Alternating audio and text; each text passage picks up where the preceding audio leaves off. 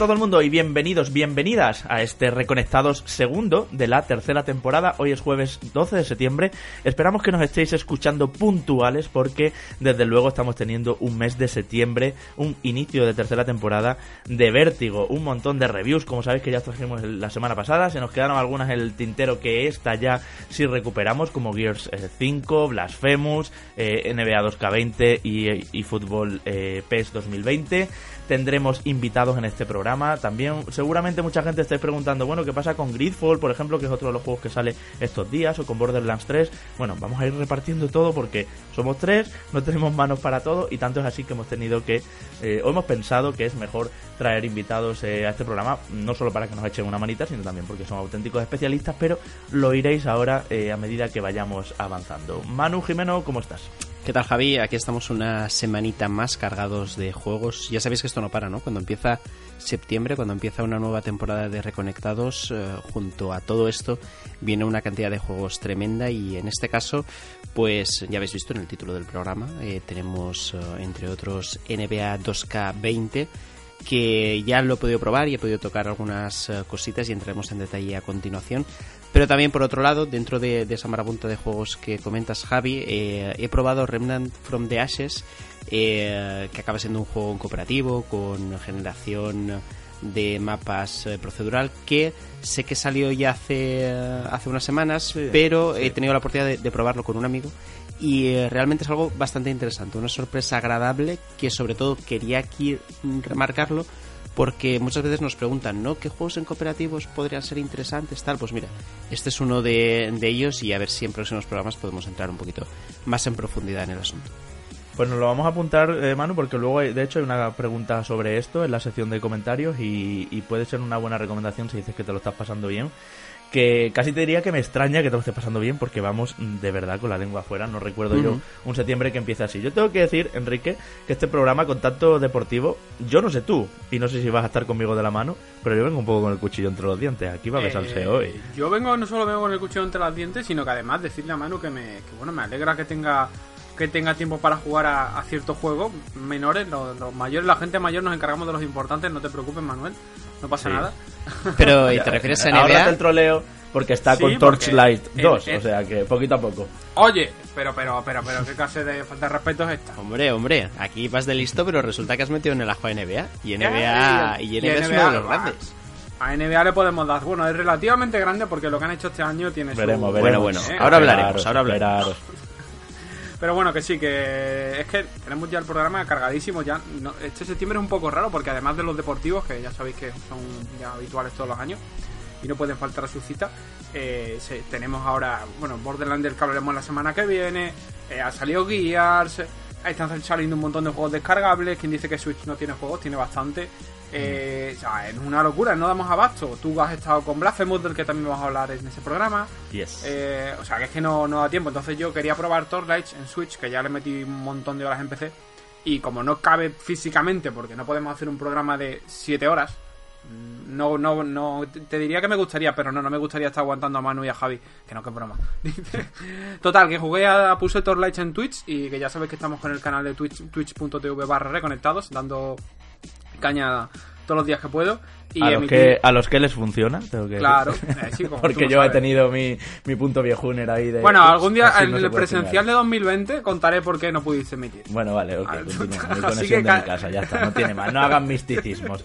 También te digo, está jugando a Torchlight ahí en Twitch, que es tu terreno, porque no te hemos dejado traerlo aquí, porque para copias de Diablo, ¿verdad, Manu? No me has pues dejado traerlo, es que no cabe, que no cabe físicamente hablar de. Hay que no cabe, vamos, que no hay, no hay tiempo, nada. Eso. Seguiré, seguiré jugando estos días en Twitch, este fin de semana un poquito más, para ya os cuento más, más impresiones desde allí, así que ya sabéis.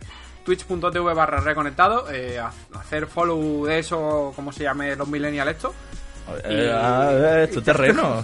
¿Cómo se llama? Seguir Yo soy bien, bien, genial ya, pero bueno, que haceros seguidores de haceros seguidores del canal y a medida que vayamos amasando comunidad, pues quién sabe lo que puede pasar por ahí. Estaré yo dando la turra con directo.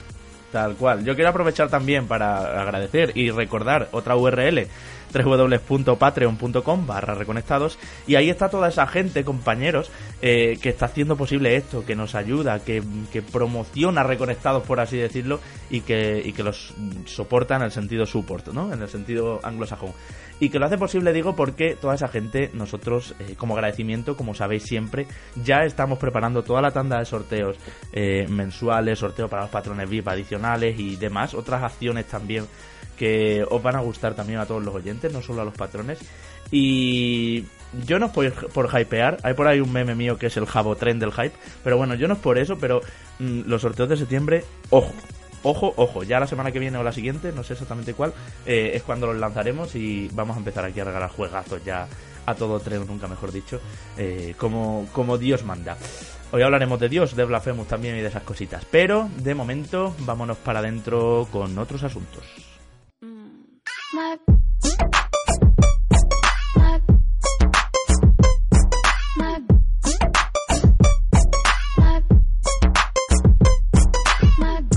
Bases de hip hop, el balón en la cancha, todo lo de siempre, lo de cada septiembre. Y para hablar de NBA, de NBA 2K20 nos hemos traído a un absoluto especialista. Otros años ha venido Alfonso Arribas, que también sabéis que maneja muchísimo del tema. Y aunque nosotros lo hemos jugado, como decía Manu, eh, queríamos una voz eh, autorizada, una voz diferente y además hemos visto en todo el feedback de programas anteriores que os encanta que traigamos eh, invitados. Y este personalmente, que lo conozco yo y estuve varias veces con él, es una persona que queríamos tener por aquí. ¿Qué tal estás, Rock Out Consumer? ¿Qué tal? ¿Qué tal? Pues muy bien, encantado de estar aquí con vosotros, la verdad. Bien, pues nosotros nos alegramos de que vengas a reconectarte, a hablar de este juego que yo mm, te voy a decir, ¿eh? Te voy a decir, yo no soy muy deportivo, aquí el que, el que maneja esto en mano, pero yo tengo que decir, mm, Rock, que este año ha bajado un poco el listón. O sea, para lo que venía siendo NBA 2K20, aquí así, al, del tirón, ¿o qué? ¿Cómo lo percibes? No, yo, no, yo, yo realmente mi percepción es diferente, eh, pero, pero sí que podemos entrar en matices de que sobre todo la percepción desde fuera eh, o de la gente que, o que no conoce el juego, o que no lo ha jugado, o que lo juega de forma a lo mejor más casual, o que lee cosas, es que, es que sí, que el juego está mucho peor, que es un desastre, que no sé qué. Pero luego cuando analizas cosas, eh, mi percepción es, es al revés. Hmm. Em, lo que pasa que también es verdad que es una franquicia eh, que tiene un nivel de excelencia muy grande, como pasa también con otras franquicias. Entonces, claro, los, eh, los errores se penalizan más y a mí me parece bien también que la exigencia también, también sube. Ya no es, ay, mira, esto es de 2K, ¿qué, qué juego más gracioso hacen? Hmm. Sino es, no, no, tiene que ser perfecto, ¿no? Porque nos habéis acostumbrado a eso, ¿no? Hmm. Además, en, en este caso, Rock, eh, lo que pasa, y sobre todo es la percepción que yo he tenido con esta entrega, es que estamos llegando ya al final de la generación y justo en, en, un final de generación donde la capacidad tecnológica ya prácticamente se ha explotado, las novedades también relacionadas con ellas son menores. Y es que NBA 2 que es una franquicia que ha intentado ya tantas cosas y ha tocado tantos palos que yo creo que dentro del equipo tiene que ser bastante complicado ver de qué manera puedes innovar año tras año, ¿no? Cuando tienes una entrega anual que, que ya roza, eh, no la perfección, pero desde luego yo siempre pienso que de los juegos deportivos NBA 2K siempre está un paso por, por delante de los demás. Sí. sí, sí, sí, De hecho, eh, bueno, no sé si me toca contestar a mí o no, pero porque eh, no sé si me interpelabas a mí o quería hablar a sí, Sí, sí, sí. Em, sí, es, es así. Em, lo, que pasa que voy a contar una anécdota muy rápida. Kevin Durant, cuando fue portada del juego, le dijeron, bueno, el año que para tu juego en el que seas portada, pues cambiaremos hmm. más cosas y tal, no sé qué, mejoraremos el gameplay. Y Kevin Durant dijo, pero ¿cómo mejoráis? O sea, o sea ¿cómo, se puede mejorar, ¿no? Entonces, em, yo creo que se define un poco lo, que acabas de decir y estoy, estoy de acuerdo con ello, que, eh, que, es un juego que nos tiene acostumbrados a muchas cosas muy buenas y que al final de año a año tampoco puedes cambiar tanto, ¿no? Lo que pasa es que eso lleva a una falsa percepción desde mi punto de vista, que a mí me lo dicen muchísimo y que yo no estoy de acuerdo, y es que, eh, que el juego cada año es igual y, y, no es igual, es decir, hay cambios en ese, en ese, en ese, bueno, en, ese nivel en el que estamos, hay cambios. Este año, por ejemplo, hay un cambio bastante grande a nivel de gameplay, que lo notas si juegas muchísimo, por supuesto, y, van añadiendo modos de juego, ¿no? Lo que pasa que es eso, tampoco al final tienes una historia que está muy bien, tienes todo un barrio online para jugar, tienes eh, un My Team que es como un Ultimate, tienes un My General Manager que es la hostia, claro, al final llegas a tantas cosas que es difícil mejorar, ¿no? Pero la sensación es que 2K eh, intenta hacer muchas cosas nuevas, que muchas se equivoca, pero justamente se equivoca por intentar hacer cosas nuevas, ¿no? Y eso es algo que yo valoro porque no todas las franquicias lo hacen, que muchas veces se equivoca. Por ejemplo, yo digo, el 2K18 hizo un cambio en el gameplay muy necesario, dejaron de, de vivir de, de, animaciones y pasaron a ser unas animaciones más dinámicas. Antes tú empezabas a hacer una entrada y bueno, pues esa es la entrada que había y ya está y no se podía hacer nada, ¿no? Entonces el juego era como muy bonito de ver, pero menos realista y podías manejarlo menos, por así decirlo. Entonces cambiaron del 17 al 18 y el 18 el gameplay era malo, pero porque habían intentado cambiar algo. ¿Me explico? Es decir, no, no, sí, sí, sí. no, no se trata de excusar los errores, sino de explicar que muchos errores justamente vienen por intentar superar lo que ya tienes. ¿no? Lo que pasa que también me pasa en mis directos. La gente entra y dice, pues yo lo veo igual. y, y, realmente es que, claro, se ve igual, ¿no? El nivel gráfico es el que es, porque tampoco la, la generación de consolas te permite mucho más. El port en PC suele ser peor, entonces tampoco pueden hacer muchas cosas, ¿no? Pero sí es una compañía que, que yo creo que, por un lado, tenéis razón, nos ha acostumbrado a un nivel de excelencia que no deja eh, mucho margen, eh, y al mismo tiempo sí hacen muchas cosas, pero la etiqueta de no cambia nada. Es en plan, bueno, no sé, hace dos años metieron un barrio que es todo un modo completamente nuevo de juego, etcétera, ¿no? No, sí, no cambia y, nada, perdona Manu, yo, yo, creo que también lo decimos los que no estamos efectivamente tan familiarizados, ¿no? A mí me estás convirtiendo, ¿eh? Yo he empezado como dándote caña, pero ciertamente, ¿no? Es que estoy de acuerdo en que ojalá FIFA, ojalá otras marcas deportivas eh, jugaran a arriesgar. Unas veces sale mm. bien, como el barrio, que entiendo que mm. se ha mantenido, sí. corregidme si me equivoco, y lleva ya dos o tres ediciones con, con ello, mm. y otras veces, pues, eh, como dice Rock, eh, esos riesgos a lo mejor son más castigados o lo que sea. Sí, no, y el, y el juego, perdón, lo voy a decir porque sé que mucha gente lo dice y a veces se me acusa, es que tú no lo dices. Porque... El juego tiene errores y siempre tiene muchos mm. errores. Y el año pasado tenía muchos errores, algunos se solucionaban muy rápido, otros no. Errores de, de, de, de Q&A, o sea, errores de no lo hemos podido probar porque mm. es un juego gigantesco, ¿no? Entonces, bueno, claro. a lo mejor podrías no hacerlo tan gigantesco y que funcionara todo, ¿no? Eh, pero esos errores están. Y esa es parte del cabreo de mucha gente. Sobre todo las reviews negativas en, en Steam vienen por ahí, ¿no? De gente es una locura, ¿eh? Claro, Ahora, bueno, es, luego al final, sí, sí. Eso también es casi a un meme, ¿no? Pero, sí. pero, pero es un poco así, de gente que dice, me encanta vuestro juego, quiero jugar, pero dejadme jugar, porque es que no va. ¿Sabes? Entonces, yo eso también lo entiendo. Al final, el nivel de exigencia, eh, pues es lo mismo, ¿no? Le podemos perdonar más a un Blasphemous que sale y hay un glitch pequeño y dice, bueno, tardaremos tres días en arreglarlo, pero no a una franquicia tan potente, ¿no? Yo, yo solo entiendo que el nivel de exigencia es alto y sobre todo que cuando la gente se queja mucho es porque les importa tu producto y eso también es verdad. Cuando tú sacas un juego y nadie se queja y nadie dice nada y nadie lo juega, pues es que tampoco has hecho nada bien, ¿no?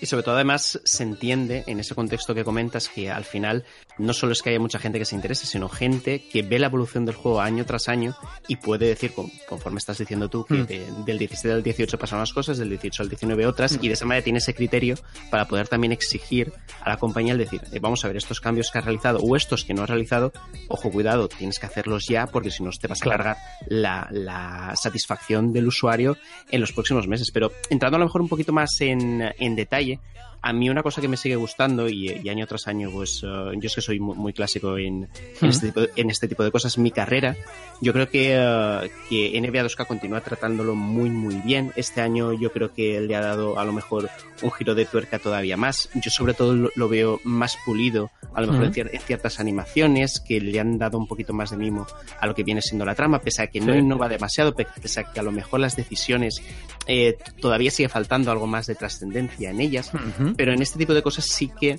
eh, ves que a lo mejor cuando rascas y comparas sí que notas esa diferencia. Por eso digo que eh, estoy de acuerdo también contigo. Tú cuando lo ves a través de YouTube, por ejemplo, uh -huh. o a través de Twitch, ves a una persona jugar, eh, te puede parecer todo estéticamente igual porque realmente lo es, pero luego en el uh -huh. momento cuando lo tocas, cuando te metes realmente dentro, notas esos matices que pueden hacer la diferencia de un juego a otro. Lo que pasa es que, claro, aquí estamos en el debate de siempre, las notas. Pues las notas muchas uh -huh. veces van en base a la cantidad de innovaciones que tienen claro. esa lista de características que evidentemente este año pues son más limitadas y que aparte y, uh, y, me gustaría que, no, que nos hablas también un poquito de esto porque es un poco el salseo que ha habido, pero sí.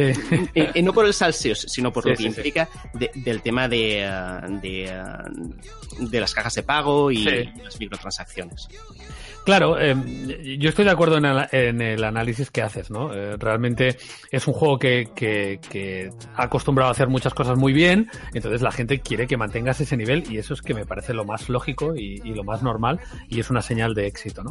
En, en, cuanto a la historia, claro, hay un problema, hay, hay una contradicción ahí eh, imposible de solucionar, que es que si quieres una buena historia no le puedes dar libertad al jugador. O, es muchísimo más difícil. Evidentemente hay juegos que lo consiguen, ¿eh? es más complicado. Cuanto más cerrada es la historia, pues mejor funciona. No puedes hacer una historia de, de se me ha subido el éxito a la fama si luego tu jugador mete dos puntos por partido, ¿sabes? Entonces, cuando el jugador mete, claro, cuando el jugador mete dos puntos por partido, que tienes que tener una historia alternativa ¿Sabes? Mm. Eh, entonces, bueno, ese es, ese es un, problema que hay y que a mí, por ejemplo, también me, no me gusta el formato de los últimos años de juegas durante 4 o 5 horas como si fuera un juego single player y luego ya te dejamos de cinemáticas y ya juega con tu jugador, ¿no? A mí mm. me gustaría que durante toda la carrera hubiera cinemáticas, pero entiendo que eso es un nivel de desarrollo mm. bastante complicado y que las decisiones tengan peso, que tienes que hacer un árbol y, tener un árbol con cinemáticas muy curradas, pues ya hemos visto juegos en Quantic Dream ahí, sí, sí. Claro, Quantic Dream o, o de Detroit Become Human, que al final son muy cortitos porque es que te dejas todo el presupuesto en eso, ¿no? Entonces,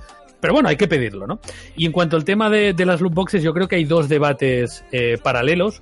Uno me parece muy interesante, el otro cero, ¿vale? El, debate que me parece interesante es las loot boxes son una mecánica eh, perniciosa porque, porque juega con nuestro cerebro. Se ve con la lotería de Navidad. O sea, tú sabes que no tienes posibilidades, pero juegas igualmente porque y sí, sí, ¿no? Entonces, eh, esa mecánica está en todos los juegos posibles. En algunos van acompañados de microtransacción, en otros no, pero en muchos juegos es, ay, ay, ay, a ver qué me saldrá. Incluso si no recuerdo mal, corregidme si me equivoco, en God of War también había un poquito de, bueno, tú abrías y a veces te salía lo mismo y a veces no, ¿no? O en otros juegos, o yo qué sé, en, The Division, por ejemplo, ¿no? Eh, tú vas ahí y haces loot y a veces te sale una cosa mejor y a veces una peor. Ese tipo de mecánicas siempre están ahí porque funcionan, porque nuestro cerebro es débil, ¿vale? Entonces esa parte eh, podemos discutirla, sobre todo en cuanto a si juegan niños, porque son evidentemente están más expuestos a este tipo de, mecánicas, mm. etcétera. Y yo hace mucho tiempo que pido que el PEGI se renueve sí. y que el PEGI incluya, oye, hay microtransacciones, con lo cual padres estad atentos, poned control parental, porque puede ser que, vuestro hijo quiera comprar o pueda comprar en algún momento con dinero real. Eh, temas de, de este juego es altamente adictivo porque tiene unas mecánicas adictivas. Este juego es online, hay chat de voz, con lo tanto, por lo tanto, cuidado con los niños porque puede ser, etcétera, ¿no? Yo creo que Peggy se tiene que renovar, se tiene que renovar también la legislación y estoy muy a favor de eso. Ese es un debate que me parece súper interesante. Microtransacciones, em, cómo están implementadas en el juego, condiciona la experiencia sí o no, se puede disfrutar sin meter dinero, es pay to win sí o no, eh, etcétera. Esos debates me parecen muy interesantes y me parece que, que NBA 2K empezó peor, está mejorando mucho los últimos dos mm. años, luego puedo poner argumentos si queréis para eso, y es un debate que me parece interesante. El debate de he visto en un tráiler que hay una traga perras y por lo tanto este juego es un casino, no, pero ese es el, eso es lo que me encuentro yo. Eso es lo que ha sido, la, sí, sí, la chispa que ha liado el incendio. Pero y, es, y es lógico descontextualiza la situación, ¿no? Evidentemente, y tú ya ves ahí la representación exacta de eso, aunque no tiene que ver, ¿no? Que es, lo que yo también al final, al final la, importancia está justamente en cómo afecta al desarrollo del juego la implementación de cajas de botín, pero no una imagen aislada que evidentemente tiene que ver con otras cosas. Pero, pero... no me dirás que tal y como está el patio, 2K no se ha equivocado poniendo claro. sí, sí, sí, por supuesto. O sea, quiero, decir, eh, o sea, a ver, ese, ese es un incendio que se ha extendido, pero se ha extendido porque había brasa y porque alguien ha encendido un, un, un, mechero, ¿sabes? O sea, quiero decir, todo el mundo tiene parte de culpa. Yo creo que 2K le ha quedado claro que se había equivocado con eso. Y luego tú puedes tener mecánica de loots que sean sobres, que bueno, son sobres, ¿vale? O sea, todos sabemos lo que es un loot, pero es mm. un sobre. Si tiene una mecánica de casino, yo creo que no es necesario que haya esa mecánica y no ayuda en nada, especialmente si hay niños. Es decir, está reforzando un discurso que te va en contra como compañía y que no sirve para nada, no tiene sentido. Yo esa parte de la crítica la entiendo. Luego cuando llega gente y ve mis directos y dice, llevas una hora y media jugando y ¿dónde está el casino? Digo, es que no hay casino. Es que además eh, eh, las traga, famosas tragaperras y tal eran en recompensas por jugar, ni siquiera tenías que meter dinero, ¿sabes? Entonces es, en plan, ¿pero por qué eliges esa skin? ¿Sabes? Para hacer eso, si no es necesario, ¿no? Entonces, es lo que digo, es un incendio, había unas brasas, alguien encendió una cerilla, o sea, quiero decir, todo el mundo tiene parte de culpa, ¿no? Lo que pasa es que a mí me sabe mal que dices, hostia, hay un montón de juegos con mecánicas similares y mucho peores, me parece guay el debate, pero me da la sensación de que todos los golpes, o muchos golpes, se los ha llevado 2K mm. cuando sigue siendo un juego muy bueno, y mucha gente a lo mejor se perderá la parte buena del juego porque lo que he escuchado es esto. Exacto, exacto. Y lo entiendo, ¿eh? Que, Claro. Perdona, y os digo más, que FIFA Ultimate Team, yo no he escuchado en mi vida tantos palos a FIFA Ultimate Team como lo que estás diciendo, como hmm. este o como otros tantos tema de loot boxes que ha habido. Hmm. ¿Por qué no se toca el maldito foot? En el sentido de que no se le critica. Que hay millones de canales de YouTube con muchísimo éxito Sí. que se dedican a abrir sobres y a gastarse hecho- miles y miles de De euros. hecho, Javi, he recordado ¿Qué que pasa con el food? ¿No es igual de malo? El- No lo entiendo, ¿eh? Desde fuera os digo, que ya sabéis que yo no soy de juegos deportivos, sí. El food en este caso, recordad que es uno de los productos que más factura Electronic Arts a día de hoy. Hmm. Sí, sí, pero como que está bien visto. Como que gastarse dinero en sobres del, del FIFA Ultimate Team, ok, lo hace todo el mundo. Pero, pero ahora, si NBA lo implementa de cierta manera, o otros juegos, eh, al cuello. Claro, no, a ver, yo, yo, eso, yo eso lo entiendo. Estamos también en un mundo en el que vamos muy rápido y tenemos muchas etiquetas y yo como periodista y vosotros como periodistas sabéis que cuando un tema está de moda, pues está de moda. y al final vamos todos eh, un poco siguiendo la moda, es así, ¿no? Con mayor o, o más, o sea, con más gracia o menos gracia, ¿no? Pero todos seguimos el debate, ¿no? Yo me acuerdo, por ejemplo, que hace dos años Jim Sterling eh, hizo un vídeo, el youtuber eh, inglés, ¿no? Hizo un vídeo diciendo 2K es horroroso porque mira, porque te- eh, todo lo que compras en el barrio es con VCs y claro, las VCs, entonces si te quieres cambiar la barba tienes que vale tanto y tal, ¿no?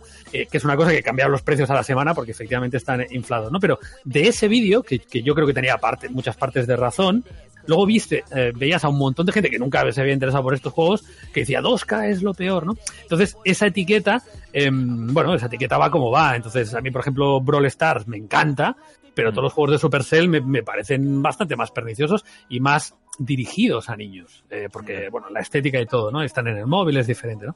Entonces, todos los datos me parecen guay, pero sí que me parece que en este caso en 2K ha sido un poco injusto. Entiendo, ¿eh? Los motivos, pero creo que ha sido un poco injusto y me sabe mal, porque realmente eso me parece un juego que está muy bien, que es súper profundo, que tiene muchísimas cosas y, y, y por eso me sabe mal, ¿no?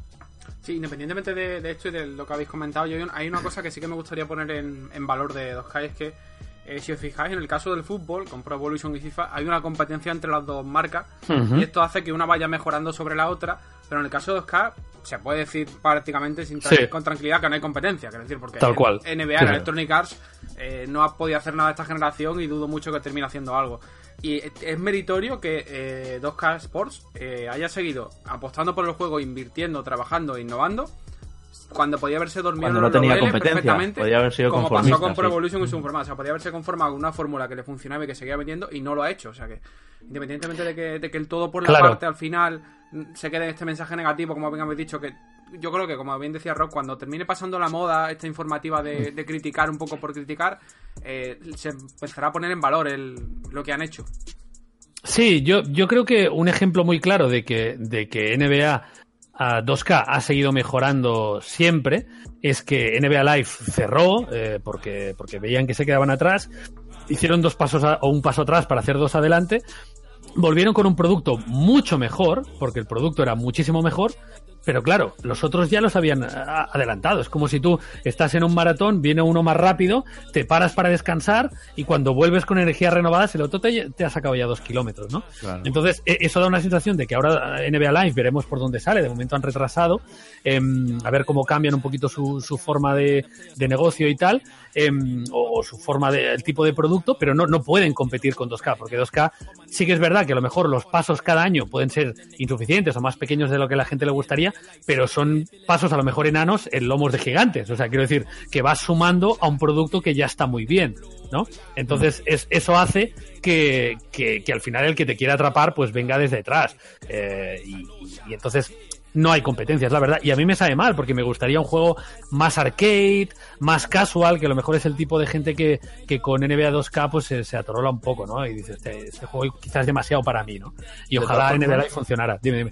No, no está mal de tutoriales NBA 2K20, ¿eh? Yo por lo que Sí. he estado ojeando y hablando con Manu, eh, creo que Hmm. los modos opcionales que han que han incrementado todos los, eh, los vamos pues los, los pases con más estilo, los tiros más especiales y demás, creo que, que es un buen título de entrada. No es el peor NBA 2K para un novato, quiero decir. No, no, estoy de acuerdo en eso, estoy de acuerdo en eso y, y- y sí que es verdad que intenta ayudarte de la mejor forma posible, eh, pero, eh, pero sí que es verdad que, que es un juego más intimidante y, Sí. y, al, y al ser más realista, eh, pues eh, bueno, eh, hace que, que sea un poco más difícil, ¿no? Sí, yo creo que iría bien y, y luego también otra cosa que, que quería tratar el tema, no sé si lo tenéis planteado, es, es una parte que a mí me interesa mucho, que es cómo em, cómo tienen que evolucionar estos juegos, ¿no? A lo mejor es insostenible sacar un juego al año. Está claro que es provechoso, que da dinero, etcétera, Hmm. pero a lo mejor es insostenible. A lo mejor el, el- el usuario va a decir, oye, mira, yo no quiero darte 60 euros cada año, ¿vale? Quiero que lo hagamos de otra forma, ¿no? Y tengo la eh, interés por saber a ver cuál es cuál es el juego que da el primer paso a establecerse como servicio, a lo mejor como suscripción, por ejemplo, eh, y que juegues mientras quieres y se vaya actualizando. Un poco lo que está haciendo Fortnite, aunque es un free to play, ¿no? Pero es un juego que, que- que te va dando cosas. A lo mejor hay al- alguien que, no sé, sé que FIFA y que Madden, probablemente 2K también, gana más dinero con el desarrollo del año Claro. con microtransacciones que con la venta del juego. Entonces, a lo mejor puedes decir, oye, a lo mejor eliminamos la venta, nos lo cobramos por otro lado y podemos y la gente no tiene la sensación de que está comprando un juego nuevo cada año. A lo mejor es un disparate lo que estoy lo que estoy No, no, diciendo. no, es, No, no, es- un de debate, línea. es un debate, de hecho, que nosotros incluso en el presencial eh, llegamos a lanzarlo en algún momento y sobre todo, justo por el ejemplo de Fortnite, que evidentemente es, es un género diferente, pero sí que es cierto que su irrupción ha cambiado la manera de, de ver el, el modelo de negocio, ¿no? En, Mm. en muchos tipos de juegos. Y en este caso no es nada descabellado el decir, vale, tras una base jugable muy potente, ¿por qué no la mantenemos? La podemos ir mejorando, por supuesto, a través de, de actualizaciones y demás.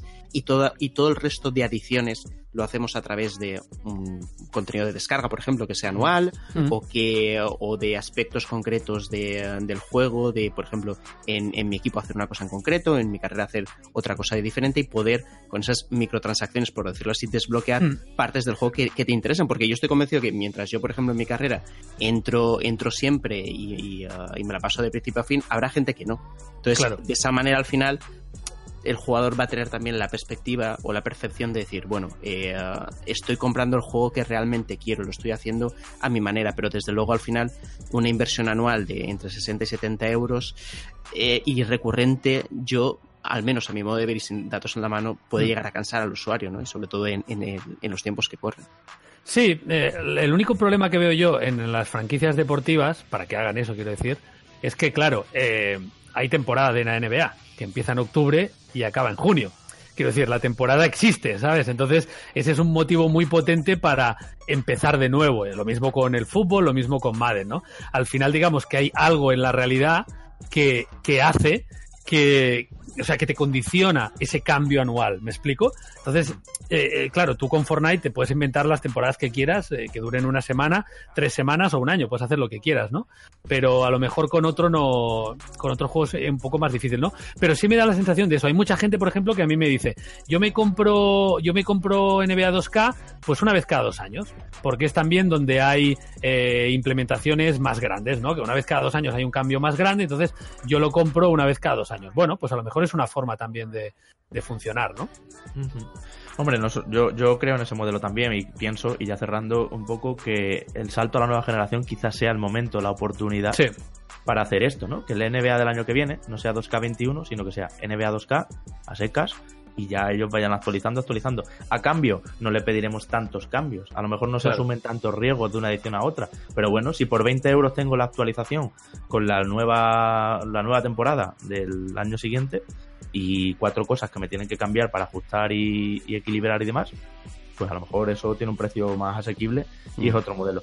Ya veremos qué pasa con la nueva generación. Lo que sí considera Rock eh, es que este apunta un poco a ser el último de esta generación, ¿verdad? O sea, el- estamos ya, que las consolas nuevas están ahí, eh, Sí. Scarlett ya está clara para 2020 y, y- y PlayStation 5 pues seguramente también, claro. Sí, pero muy probablemente yo creo que el modelo de negocio o modelo de productos, digamos, para, para 2K, eh, yo creo que será el mismo que Se el mantenga, anterior. ¿no? A Sí, de- sí. Yo, yo creo que van a hacer durante un tiempo un juego eh, para mm, Play 4 y para Xbox One. Para Ujú. quien no quiera cambiar de consola, seguramente 2K21 saldrá, bueno, estoy convencido de que saldrá para Play 4 y para Xbox Sí, One. sí, sí. Y después sacarán una nueva versión. Eso pasó con 2K14. eh, también pasó lo mismo, ¿no? Entonces, aparte de que puedes vender el juego dos veces, es que también es lo más lógico, porque no todo el mundo eh, de inicio pues Salta, hace salta, ¿no? Entonces, yo creo que será, será interesante verlo y, y probablemente pasará lo mismo que con de la Play 3 a la Play 4. Antes de terminar, Rock, eh, dos modos de juego donde tú te pierdas eh, totalmente durante el año entero, es decir, que le dediques eh, todo el tiempo del mundo. Hombre, a mí me gusta mucho eh, mi carrera, porque, porque bueno, porque tengo el personaje del canijo y, mm, tengo la excusa también de hacerlo con, eh, pues, pues a la, pues la gente le gusta verlo y entonces ya tengo como más motivación por jugarlo y siempre lo juego. Y luego, aparte del My Team, el My Team que es como el Ultimate Team, también lo juego mucho, pero luego lo que he descubierto que me fascina es un modo de juego que no existe como tal, que se llama What If, es el que pasaría, ¿no? Em, que se hace con el juego de mm. mi, con, la, con el modo de mi liga. Entonces tú en mi liga puedes hacer una opción que está desde el año pasado, que se llama jugar hoy. Entonces tú el día que quieras, como que tomas control de un equipo, ¿no? Entonces, el 10 de febrero dices, vale, yo ahora soy el jefe de los Celtics. Y desde ese día, tal y como está el equipo en ese día, empiezas a hacer cambios, a fichar en el draft, a despedir a este, al otro, y puedes hacer pues los años que quieras, ¿no? Entonces eso a la gente le encanta y a mí me encanta. En plan, va, estos tíos no tienen ni idea, déjame a mí, ¿sabes? Que, que, lo voy a hacer y voy a hacer esto, ¿no? Y entonces con los Celtics me acuerdo que, que, gané nueve títulos consecutivos y al final ya era el meme y la gente, bueno, tío, pero... Eh, y eso me pierde, tío, eso es maravilloso, pasar de año a año y, y hacer un nuevo draft y, ahora el joven ya se ha hecho veterano y tengo que pillar otro. Y eso, si te gusta el básquet, es maravilloso. Y ese modo está muy bien hecho porque tiene todas las. Em, ¿Cómo se llama? Todas las reglas de la NBA de fichaje reales, que son súper complicadas, si sabes un poco de baloncesto. Eh, entonces, eso es maravilloso. Y eso es lo que realmente me consume más horas perdidas por, eh, por pasarlo bien haciendo, inventando qué pasaría si yo fuera el jefe, ¿no?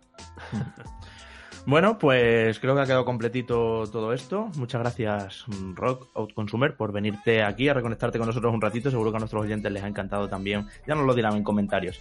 Eh, que te pases y tener una voz tan autorizada como la tuya, que desde luego se nota, ¿no? Nada más que ha habido que oírte estos minutos. Un abrazo, tío. Gracias por venirte.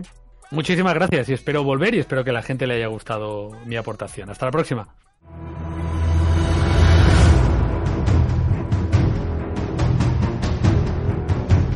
Perdió la coletilla of War, de paso aprovechó para reformularse en muchas mecánicas, en muchos sentidos.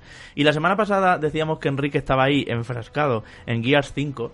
Y esta ya, Enrique, no tienes excusa. Después del porrón de horas de jugar al online todo lo que has querido y viciarte incluso en Twitch, eh, lo que decías en Twitch en twitch.tv barra reconectados, eh, es hora de que nos cuentes, de que nos hagan la review, porque te veo encantadísimo, ¿no? ¿El mejor Gears o qué? Sí, eh, a ver, es complicado decir si es el mejor Gears o no, porque para mí el mejor sigue siendo el, el 2 posiblemente por impacto y demás. Pero sí que es verdad que es un Gears tremendamente bueno y para mí, desde mi punto de vista, muy superior a lo que vimos en el 4. Eh, lo comentaba hace unos días. Gears 4 era la bicicleta que te ponen de pequeño con ruedines, en este caso para el estudio, para The Coalition, y en Gear 5 ya van suelto eh, y han conseguido que esto sea una bicicleta de, de, Y bendita soltura, ¿no? Y una soltura Que, le, que, les ha permitido pues hacer cosas muy chulas, tanto a nivel de single player, como a nivel técnico, como a nivel de, multijugador. Eh, vamos a empezar un poco por, el, por la campaña si queréis. Ya yo voy contando mm. cosas y vosotros si queréis me paréis y me hacéis preguntitas. Eh, la campaña está genial, modo cooperativo para dos personas con la posibilidad de una tercera persona controlando al robot. Eh, que es un poco anecdótico, pero bueno, está ahí la opción. Eh, una historia centrada, en este caso, en Kate Díaz, que es la, protagonista. Eh, ya cuando empecéis el juego, si seguramente muchos lo habréis jugado ya, os daréis cuenta que, que, la trama, lo que es la historia, lo que es la narrativa, la ha cuidado muchísimo más que en juegos anteriores de la saga. No tiene nada que ver con el 4 a nivel de estructura narrativa. El 4 sentaba unas bases para lo que ahora empezamos a, a experimentar. Eh, tenemos un juego que se desarrolla en torno a, lo que es esta protagonista, la personalidad, sus orígenes, sus conexiones con, el resto de personajes, con el resto, con, JD, que es el hijo de Marcus Phoenix, con el propio Marcus Phoenix. O sea, es un poco eh, pasado de la saga, presente y, el futuro que está por venir. Nos va trazando una línea a nivel argumental. No voy a decir nada porque si no, en otro Gears, además yo lo he dicho muchas veces, que Gears of War no es una saga que, destaque por, que destacara eh, por su argumento, es una saga que la jugaba eh, bueno, Marcus Phoenix y el resto pues te sonaban, te, parecían personajes más o menos entrañables, pero no eran personajes, eh, no eran Geralt de Rivia, no eran eh, un Cloud. pero ya con esto, Kate Díaz han conseguido darle una personalidad y un sentido a la historia bastante interesante y se nota que han trabajado mal la narrativa, que quieren que la saga no deje de lado esta parte y que, y que bueno, no, no es una historia, no esperéis una historia precisamente cautivadora, pero tampoco esperéis una historia perfectamente plana como como tenía la trilogía original, que era más una justificación, entre comillas, para pegar tiros, sobre todo en el primer juego. Después ya se fue desarrollando y ahora sí que se lo han trabajado mucho y va jugando la historia a medida que vas avanzando y te van entrando ganas de, oye, ¿por qué pasa esto?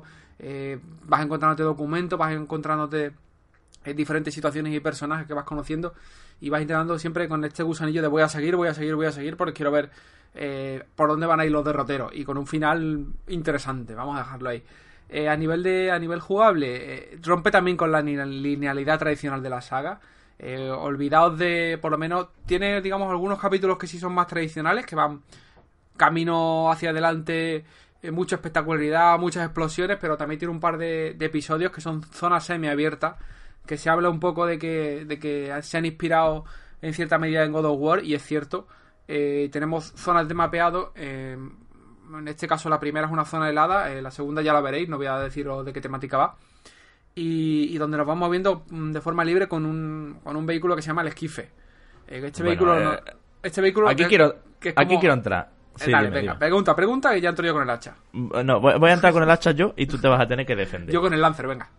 O sea, el vehículo. Mmm, tengo mis dudas con su diseño.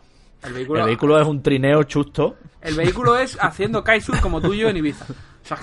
ah, bueno. en Tarifa, ¿no? En Tarifa, es correcto. En Ibiza el año que viene.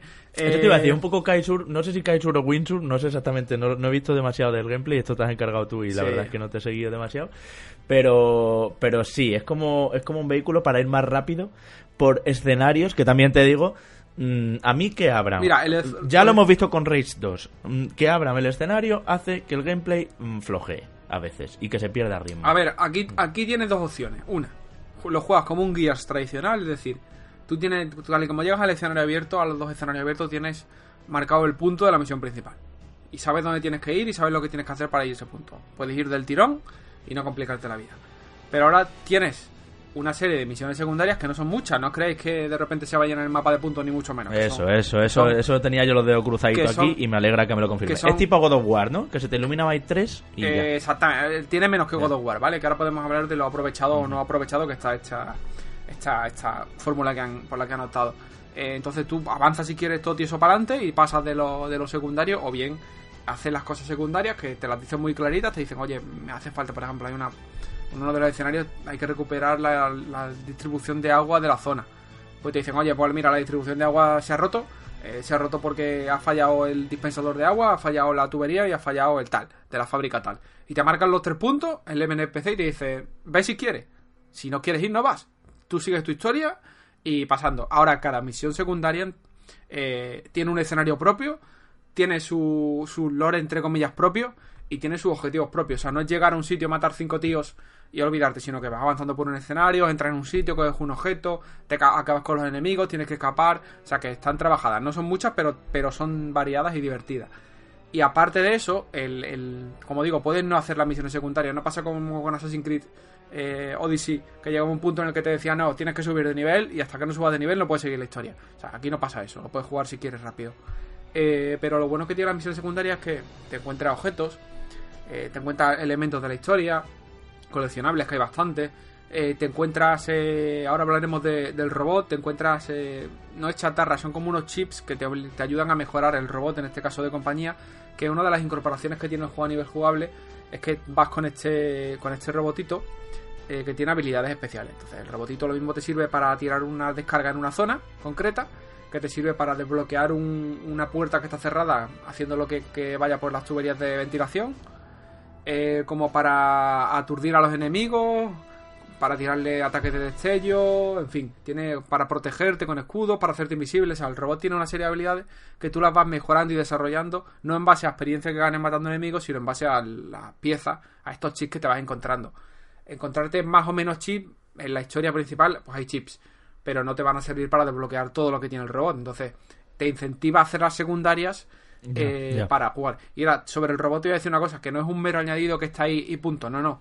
Que realmente en el nivel de dificultad normal, pues bueno, lo tienes, lo utilizas de vez en cuando y tal, pero si te lo pones en el nivel de dificultad eh, ya más elevado, el robot es muy necesario a nivel estratégico. ¿Por qué? Porque te permite, si ves un grupo de 5 o 6 enemigos en la distancia que se están acercando a sitio, te permite electrocutarlo, eh, te permite pensar una estrategia diferente, te permite curarte, te permite utilizar escudos, hacerte invisible para saltar a los enemigos de forma sigilosa. O sea que no es un añadido hecho a desgana, sino que es algo que está completamente integrado en la saga y que yo espero que mantengan porque funciona muy bien. Eh, a nivel de campaña, duración, pues unas 20, 15, 20 horas fácilmente, dependiendo del. el- ¿Larguita? dependiendo más larguita de lo, de la costumbre, de lo que nos tiene acostumbrado guías. eh, y funciona muy bien, eh, por eso, por las extras, por los contenidos, y por, o sea, perfectamente rejugable, tanto a nivel solitario como, como en cooperativo, siempre muy disfrutable en cooperativo. Y ahora la campaña, deciros también a nivel técnico impecable, o sea, es un portento técnico. Eh, tanto en One S, que es lo que, lo que estoy jugando yo, como en One X, que es espectacular. Y ya no te hablo de la versión de PC, que yo no la he podido tocar, pero ya iba sin límite a lo que te dé el equipo y se ve, se ve de escándalo. Y ta- también a nivel de a nivel audiovisual, a nivel de cinemáticas, a nivel de, de música. La composición musical se ha encargado el compositor de Juego de Tronos de hacerla. Y se nota el salto cualitativo. Es verdad que siguen sonando las notas y los temas habituales, pero que mm, resuman mucha calidad. Tú estás en los escenarios de mundo abierto y están sonando la- las melodías y muchas veces dices, joder, esto parece Westworld o parece Juego de Tronos, que son composiciones muy conocidas de, de Ramit Jawani. Eh, y eso, por esa parte, yo lo mejor que tiene Gears of War 5 es que es- representa los valores de la mejor Microsoft que conocemos. Enrique, O sea, es, la, es la Microsoft que queremos ver con, con, la con nueva con la nueva equipo. Sí, sí, Eso sí, voy a decirte, pro- eh, tal vez después a lo mejor de, de exclusivos... eh, Como es- Crackdown. ef- efectivamente, ¿no? O, incluso... Incluso a, lo- a- a- State of a lo mejor esto es un sí, poco, es un poco polémico, pero eh, incluso la saga Halo, que para mí en las últimas entregas no digamos que no ha hecho honor a lo que realmente debería de haber sido. ¿Crees que, que este Gears 5 eh, consigue revertir un poco la situación? ¿Crees que vuelve a sacar un, buque insignia en una franquicia que a lo mejor también en los últimos años no había atravesado por sus mejores momentos? Es- y entonces es que además- te has sorprendido en, en ese sentido. Sí, sí, es que se ve desde un primer momento eh, con, con muchos detalles. El Gears 4, si recordáis algo tan simple como que llegó tarde el doblaje al castellano, se lanzó después Sí, con parche. sí, sí. Este ya viene de lanzamiento como y es un doblaje de mucha calidad, banda sonora de calidad, aspecto gráfico súper cuidado, una gran cantidad de contenido innovador. Es una superproducción mayor una que Gears es una 4 de produ- todas, eh, todas. de todas, todas. o sea, Pero es que también va un poco en la línea de que Gears 4 era la, la cajita de juguetes inicial, la caja- el que- cajón de, de arena en el que le dicen al estudio nuevo recién fundado, oye, sigue con la saga, toma presupuesto, empieza. Y hacen el test y prueban. Y ven que puede meter, ven que no puede meter. Y cuando ya se han hecho amigos de la saga y ya la controlan y ya son familia, ahora es cuando van ya sin el piloto automático y se nota un montón. Que ha pasado un poco lo mismo con Halo. Piensa además, Manu, que Halo, eh, en este caso Guardians, y, bueno, llevan un juego más, pero yo creo que con Infinite es cuando ya se va a ver que 343 ha tenido todos los recursos y todo el rodaje necesario para hacer un juego perfectamente eh, memorable. Yo confío mucho en Halo Infinite. Sa- Sabéis que no soy muy eh, muy fan de la saga, pero creo que esta Microsoft es la que debemos ver en la siguiente generación. ver, totalmente. Al, al final se ha producido un traspaso de poderes entre, entre las dos franquicias, sobre todo por los dos estudios nuevos que llevan ahora eh, los mandos, ¿no? El desarrollo. Eh, es Sí. lógico pensar también este eh, esto que estaba comentando, ¿no? Que al final tanto Gears como Halo eh, hubo un momento que bajaron a lo mejor un peldaño de- del escalón. No, eh, sobre todo yo creo que, que en base eh, a que no respondieron las expectativas, ¿no? Que yo creo que marcas tan potentes se deberían de hacerlo. Y por el nuevo estudio, es buena lectura la que Claro, está haciendo Enrique. sí, Yo estoy de acuerdo. que- Halo 4 Eso digo, eso digo. y Gears, y, bueno, Gears 4 no era ni mucho menos un mal juego. Sí me pareció más flojete y más estirar el chicle aquel Judgment, ¿vale? No sé si no, no, aquello, aquello sí, aquello coincidimos que... The que People no- Can Fly, creo que era, ¿no? Sí, además que se, externaliz- Pero- se externalizó, o sea, que no... Aquello era muy arcade, claro. o sea,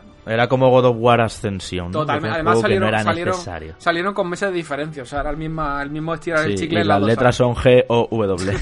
pero, pero sí que es verdad que esta lectura que está haciendo Enrique me parece muy interesante. Yo no lo había pensado, pero Sí, sí. eh, son marcas Manu que se dieron a estudios que no tenían necesaria experiencia, ni eran los habituales, ni era Epic, ni era Bungie, eh, y cada uno con el suyo. Y de repente ahora parece que van a rodar. Yo también tengo una expectativa fuerte, muy fuerte en Halo Infinite. ¿eh? No Os solo lo en Halo. Infinite, Javi, sino en la generación próxima, porque además lo comentaba hace unos días, eh, se va a reiniciar los marcadores. Van Sí. a volver a partir, entre comillas, las dos de cero, con la salvedad de que las dos consolas van a ser retrocompatibles. Y va a decir Xbox ahora y sí que sí. Xbox va a ir ya con estudios cargada, con estudios que ha comprado, con propiedades intelectuales exclusivas de esos estudios. eh, estudios como bueno como la gente de, de Ninja Theory que ya llevan bueno van a lanzar un proyecto en One ahora pero que seguramente ese proyecto de One ahora me juego el pescuezo que es minoritario en relación a lo que pueden estar haciendo para, para la nueva consola Eh, entonces pues tienes a The Coalition tienes a 343 tienes a Obsidian O sea, tienes un montón de estudios muy potentes que pueden empezar a competir cara a cara con los, los fair parties de, de Sony que en esta generación, no nos engañemos, han faltado en Xbox o han estado demasiado dilatados y los que han terminado saliendo en esta última jornada no han terminado cumpliendo, salvo este Gears, que como digo, está a un nivel altísimo. Y ya si queréis, para acabar, eh, la parte multijugador, que es eh, completamente indisoluble de la experiencia, eh, volvemos a tener la, la, parte más arcade, más casual, que es mi favorita porque no soy jugador pro de esto. Tienes también los, los competitivos con los clasificatorios que están perfectamente integrados. Y aparte tenemos el modo horda, que es un clásico ya, súper divertido. Te puedes pegar dos horas jugando para hacerte las 50 hordas fácilmente. Yo no me las he conseguido hacer todavía porque he jugado con Sergi y pasado más tiempo hablando que jugando. Y aparte de esto está el, modo escape, que es una variante muy interesante de, un, modo supervivencia, en el que ya lo presentaron hace unos meses, eh, creo que fue en el E3. Digamos que tu escuadrón mm, se deja captar por un, por un enemigo para que lo lleve al, corazón de la, de la horda, al corazón de la colmena, y sale dentro de ese enemigo y sale sin armas. Pero lleva una bomba que la va a poner en el centro de la colmena para detonarla. O sea, sale parte sin armas y con tiempo de cuenta atrás. Esa bomba cuando explota echa gas y el gas va avanzando por el escenario. Entonces tienes que avanzar hasta la salida, recogiendo las armas que ves, la munición, enfrentándote a, a enemigos, eh, a la carrera, eh, con habilidades especiales que te vas equipando con cartas que vas desbloqueando. En fin, es súper frenético, no, no se te hace nada largo porque prácticamente en media horita, eh, 20 minutitos, media horita te puedes hacer un escenario de, escape. Y está muy bien porque además es exigente con el jugador. Porque y es fresco, Enrique, porque lo habitual, claro, lo habitual sería pues eso, como Call of Duty un modo zombies, pues nada, ¿no? Un supervivencia, por oleadas, que ya lo tiene con su modo horda, pero... Lo mm. probamos el otro día, lo probaba el otro día con, con Ángel de Game eh, y, mola mucho por, porque, joder, es que no, tienes apenas munición, los enemigos no van dejando mucha munición, tienes que coordinar. Hay un, personaje que puede equiparse, por ejemplo, una habilidad para recargar eh, un cargador de cada un miembro del equipo, pero tienen que estar todos en la misma zona. Entonces es súper táctico, a niveles de dificultad elevado yo creo que va a ser muy exigente y, muy, fresqui, muy fresco, muy fresco. O sea, un aporte muy, muy, muy bueno que seguramente se quede en la saga. Venga, pues para terminar, Enrique, ¿algo malo? Algo malo, a ver, algo malo, te diré eh, la parte de mundo abierto, eh, como te digo, es muy interesante, pero es algo que con más rodaje la pueden aprovechar muy bien, de meterle eventos aleatorios, de meterle eh, más secundaria, no te estoy diciendo que lo llenen de puntito, pero sí que le den más consistencia, porque a fin de cuentas cuando te haces las secundarias tienes un mundo que puedes explorarlo para conseguir coleccionables, pero que no te incentiva mucho a, a seguir haciéndolo. Incluso sí, ya te digo, 20-25 horas fáciles para hacerte la campaña con todo. Y criticable, pues el lanzamiento, que como pasa con muchos juegos online ha tenido sus problemillas de, servidores, que ya están subsanando y que ah, problemillas no, no me entendáis problemillas de que no funcionara. Si el problemilla que veas, por lo menos los que he experimentado yo y otra gente con lo que lo estoy jugando, es que cuando terminaba una partida, ya con la partida terminada completamente, ya con las puntuaciones hechas y todo, te echa fuera de la partida y no te sale la animación de que te suma los puntos. Pero cuando vas al menú principal sí que te suma los puntos. O sea que no es un fallo excesivamente grave, pero es un fallo que ya están trabajando para corregirlo y que nos van a corregir y que de hecho han anunciado que van a compensar a los jugadores. Pero vamos, que mm, ya te digo que juegazo en One, eh, quitando Halo Infinite, que seguramente sea multigeneracional o crogeneracional. Creo que este es el título que pone el broche de oro a, la consola, a falta de alguna que otra sorpresa que pueda haber por ahí, que no creo. Bueno, pues... comprarlo comprarlo. Además, eh, de lanzamiento. Importante que, yo, sé que tú sí, totalmente. Además, incluido en el Game Pass, que eso es un punto Hombre, muy la clave del asunto. Que de hecho, seguramente los problemas de servidores vengan porque lo están jugando muchísima gente. Y, con cross-platform, ¿verdad? Exactamente, a eso iba. Que yo sé que tú no tienes One, pero en PC podrías jugarlo perfectamente conmigo. Vale, pues bueno, bueno saberlo para todos los que nos estéis oyendo también. A Enrique le ha encantado Gears 5, nos alegramos muchísimo y desde luego eh, creo que coincidimos los tres en que es una muy buena señal eh, de cómo está Xbox ahora y nosotros seguimos para adelante.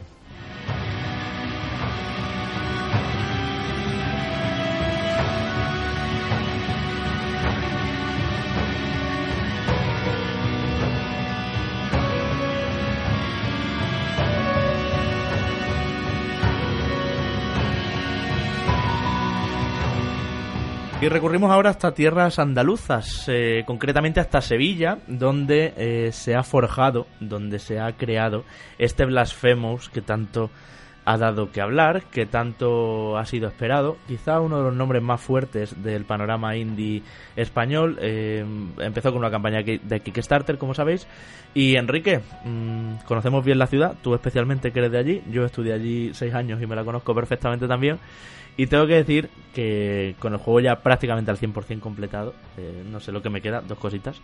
Em, me alegro muchísimo por este equipo, por cómo ha salido eh, y sobre todo por una visión tan arriesgada de algo que parecía intocable, que ya no es solo la religión, porque había juegos ahí en el pasado que, que, te daban con la religión, lo sabéis, como, como aquel Dantes Inferno y, juegos así un poco que, cruzaban el umbral, sino con la iconografía nazarí, la iconografía religiosa de esa Sevilla eh, de los pasos del puente de Triana, de la iglesia del Salvador y del barrio de Santa Cruz entero y de todo eso.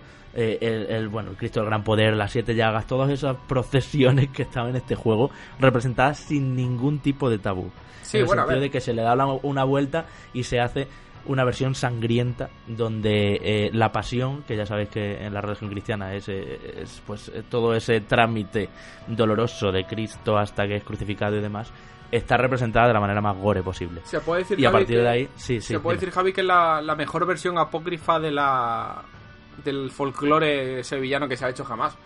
Sí, sí, desde luego. Además, a los que a los agnósticos y ateos y demás eh, yo creo que les va a flipar esta esta visión. Y hablemos ya del juego porque es un juego que sin ser perfecto de hecho os diré ya el titular de que para mí se queda un poquito por debajo de Bloodstained Ritual of the Night y bastante por debajo de Hollow Knight que creo que son eh, los referentes eh, en este tipo de juegos. Es muy diferente a estos también os lo diré eh, creo que ha salido muy muy bien. Es un juego que vale, para empezar, lo vamos a decir rápido. Sí, comprarlo de lanzamiento. Vale 25 euros, muy merecidos esos euros. No es un juego que valga 40 ni nada así como lo de Stainet. Y además es un juego que tiene una duración justa, lo necesario. No he notado partes de relleno o partes alargadas. Y es un juego también que se siente diferente a lo que se está haciendo. No es un Metroidvania como lo de Stainet, ni mucho menos. De hecho, no tiene tanto de RPG como aquel. Aquí no hay tablas de numeritos donde eh, subo de nivel y le meto más 3 a esta espada, pero me equipo este, este peto porque llevo menos 5 de magia. O sea, mm, todo eso de RPG y de tablas y demás en el menú de pausa, aquí no está. Aquí está muchísimo más simplificado. God of War de PlayStation 4 tiene más eh, RPG que esto, para que os hagáis una idea, ¿no? Entonces lo que, lo que nos encontramos es más que un Metroidvania, os decía, de estos de ahora ya tienes la habilidad del doble salto, así que ya puedes llegar ahí. Sí, eso pasa, pero con cuatro o cinco habilidades simplemente. No es como en Hollow Knight, por ejemplo, que cada muy poco tiempo vas teniendo una nueva y bastante determinante que te cambia toda la forma de ver el juego. Aquí no es tanto eso, sino que es más bien un juego de plataformas. Y un juego donde el combate, compañeros, es con una sola arma, eh, lo que se llama la espada del mea culpa, que van mejorando, añades combos y demás, pero solo un arma, o sea, no hay meneo de cambiar de armas. Y eh, bueno, eh, muy hack and slash, porque tienes que jugar todo el rato con las esquivas y con los contraataques, ¿no? Con el bloqueo en el momento justo eh, para que se quede estuneado el enemigo y ahí ya meterle fuerte. Con todo esto, mmm, ya os dejo que me preguntéis, no hago monólogo, Venga. que Enrique se ha hecho un poco de monólogo Yo- con Gears. Y tengo que decir que estoy, estoy, estoy contento, creo que los backers, los que hayan puesto dinero aquí, eh, pueden estar satisfechos de que su dinero ha ido a buen puerto. No solo lo- los backers, sino toda la, la- la gente que lo está comprando en lanzamiento. Ya sabéis que no sale, bueno, disponible, no sé si lo ha comentado Javi, en Switch, PC, Play 4 y One. Eh, Y no sale en formato físico de momento. Yo, a ver, ellos han dicho que no tienen, no tienen plan, lógicamente no es algo que hayan pensado, pero no, yo estoy deseandito que an- se anuncie una versión física que viendo las ventas que está teniendo el juego no me extrañaría que más pronto que tarde la tengamos. Eh, Que de hecho cuando salga podríamos hacer un sorteito aquí en Reconectados y aprovecho que me la firmen y la ya que los tengo cerquita. Pero bueno, Eso. lo que te quería preguntar, Javi, eh, a nivel visual ya sabemos que es artísticamente impecable. eh, por, por todo lo que representa, por cómo ha sabido reinterpretar todo este folclore Sí. del sur de España. Y a nivel técnico creo que también está genial, ¿no? O sea, aquí superior a Bloodstained, ¿no? Ante rendimiento y demás. Eso es, eso es. Tú mismo me lo confirmaste además, 1080p 60 en Switch, por lo cual eh, tienen todas las versiones al mismo precio, así que adelante con Switch, sin miedo. Eh, tengo que decirte, Enrique, que este pixel art tan marcado que han elegido, sí que es verdad que a muchos amantes del, del, del pixel les flipará, porque mm, ya sabéis que dibujar en píxeles, como tienes que dibujar en cuadraditos, como en una malla, eh, genera unas estampas ligeramente diferentes que si fuera un trazo nítido, ¿no? Como, como en 4K, por así decirlo. Entonces, eh, eh, es, muy estético, sí que es verdad, pero te digo, te digo una cosa también, que no, no he escuchado a mucha gente decirlo, pero de verdad no me ha gustado nada, y es que los, los textos también están en píxel, hasta el punto de que cuesta leerlos hasta en pantalla grande. Y, y no, te digo ya en pantalla pequeña cuando estás en portátil, ¿no? Y eso para mí, mm, igual los textos los hubiera puesto más nítidos, porque se confunden las U's con las A's, las I's mayúsculas con las L y, cosas así, y cuesta un poco a veces eh, leer los documentos, que por otro lado son súper interesantes y están súper documentados de de dónde viene este retablo, de dónde viene esta Virgen y de dónde viene, o sea, es increíble eh, el trasfondo de, de Semana que hay ahí. Justo eso, Javi, que comentas, algo que a mí me sorprendió cuando probé la demo, que el rollo, hostia, el tipo de fuente que han utilizado han mantenido el criterio han mantenido el criterio estético y artístico del juego por encima de la usabilidad que pueda llegar te digo más hasta en los créditos está el estilo pixel de manera que los créditos no suben las letras eh, de manera fluida como, como una cortina que va corriendo hacia arriba como cualquier película o juego sino que van ti, ti, ti, ti, ti, ti, ti, ti, sabes se nota perfectamente que va pixel a pixel subiendo entonces en determinadas cosas igual sí que tenían que haber no sé, no sé si es cuestión del motor gráfico, de qué, sí que tenían que haber eh, tirado de una visualización más estandarizada, más mm, de hoy, ¿no? Pero bueno, entiendo que es una cuestión estética y de identidad. A nivel artístico, Javi, eh, a, mí me flipa, es decir, eh, todo el tema de la Semana Santa, el folclore andaluz, en, en, este sentido, cómo han intentado crear un mundo diferente a partir de, todo eso, ¿no? Que yo creo que a nivel internacional se va a ver todo esto como algo muy original, a la par que raro. Eh, mm, pero he leído al mismo tiempo a gente que no le acaba de molar. Eh, yo no comparto eso. Eh, yo creo que si algo tiene bueno Blasphemous es justamente ese, ese apartado artístico tan, tan genial. pero tú que lo has jugado con, más en profundidad, que sobre todo eres consciente de lo que puede llegar a ser la monotonía de colores, por llamarlo de alguna manera, ¿tú crees que aunque, aunque sea eh, estéticamente llamativo, algún tipo de usuario le pudiera llegar a, cansar, a lo mejor por eso, por, por el uso de, de, los colores en concreto, por el agobio a lo mejor que se puede entender de los artes de ciertos personajes o de ciertos escenarios. Hmm. ¿Sabes lo que pasa, Manu? Que mm, unos escenarios están brillantes, súper inspirados. Eh, hay un escenario eh, que es claramente, eh, por ejemplo, la Plaza del Salvador con su iglesia detrás y demás, o, el Puente de Triana, que son sitios muy de Sevilla, muy conocidos. El Puente de Triana, debajo de los pilares de, que soportan el puente, tiene como unos círculos grandes. Eso está así, tal cual, ¿no? Hay, hay muchas zonas que son reconocibles de Sevilla, e incluso la mezquita de Córdoba. Hay muchas cosas de la, de la cultura mozárabe que están, que están andaluza, que están aquí representadas y es la caña. Pero otros son genéricos a más no poder. O sea, hay una, una cordillera que son como los altos de un pico nevado que, ok, casi es más bonito Super Mario en cualquiera de sus niveles de nieve que esto, ¿no? Y, cosas así como muy genéricas que al fondo lo que hay es campo. No. Entonces yo puedo entender que, que habrá quien esperara más, que esperara que todo el juego. Es que hay escenarios muy genéricos. Las iglesias por dentro son castillos con vidrieras que las vidrieras son de cuadraditos. No son vidrieras de estas que tienen unos rosetones y unas cosas ahí preciosas, sino que son cuadraditos de colores. Hay cosas así que, que dice aquí falta un poquito o de tiempo, de trabajo, o de ganas, o, presupuesto. o de lo que presupuesto, simplemente. O presupuesto. Pero vamos, presupuesto han tenido, han tenido todo el que han querido. Bueno, bueno, este juego, bueno, ¿eh? y tampoco todo el que han querido. no sé, no sé cuánto hizo al final, pero me parece que es una buenísima. 333.000. tampoco es tanto. Un ¿eh? tercio de millón de, de, euros o de dólares. Sí, sí, eh, pero bueno, que no está mal. Que tanto. Bueno. Eh, y otra cosa curiosa con el tema de la estética y del mapa. Em, del mapa, ¿no? Que pulsando el botón menos en Switch, que es donde lo juego yo, por ejemplo, eh, se te abre el mapa como siempre, en todo Metroidvania, con los cuadraditos y las casillas para ver las conexiones, y ahora voy por aquí, y por aquí no exploré y demás. eh, tiene una, una incoherencia que no entiendo a qué viene. Y es que, por ejemplo, eh, si tú estás en un nivel de altura y bajas y vas bajando, en vez de bajar como hacia catacumbas y cosas así, de repente sigues bajando y sales, oh, a la parte nevada que os he comentado. O a un, a un cielo abierto. Y luego encima de eso hay mm, alcantarillas. ¿Sabes? No tiene, no tiene esa, mm, esa coherencia que si tiene el mapa, por ejemplo, de Hollow Knight, donde cuanto más abajo estés en el mapa, más profundo realmente en la tierra estás. Y cuanto más arriba, pues más a cielo abierto. Entonces, son algunas cosas que, que no, no, entiendo muy bien el diseño y de hecho lo hace, lo hace confuso. Porque a veces tú dices, ¿dónde estaba la parte esta de la sierra? Aquí no puede ser, si esto está debajo de las catacumbas de no sé cuánto. Si esto es sierra a cielo abierto. O sea, tiene algunas cositas así. Y también diré, eh, hay un problema eh, de mecánica, y ya es el último problema que voy a decir, que es que mm, es un juego de salto único. Es decir, no es de esos juegos que cuanto más mantengas pulsado el botón más alto saltas, sino que le des como le des, aunque solo lo toques levemente el botón, el salto va a ser el que es, a esa altura. Entonces esto para algunas secciones plataformeras dificulta el calcular y lo hace un poquito tosco. Es como que el, penitente, que es como se llama el protagonista, pesa que está bien, porque por otro lado lleva una armaduraca, lleva el capirote metálico y cadenas y de todo.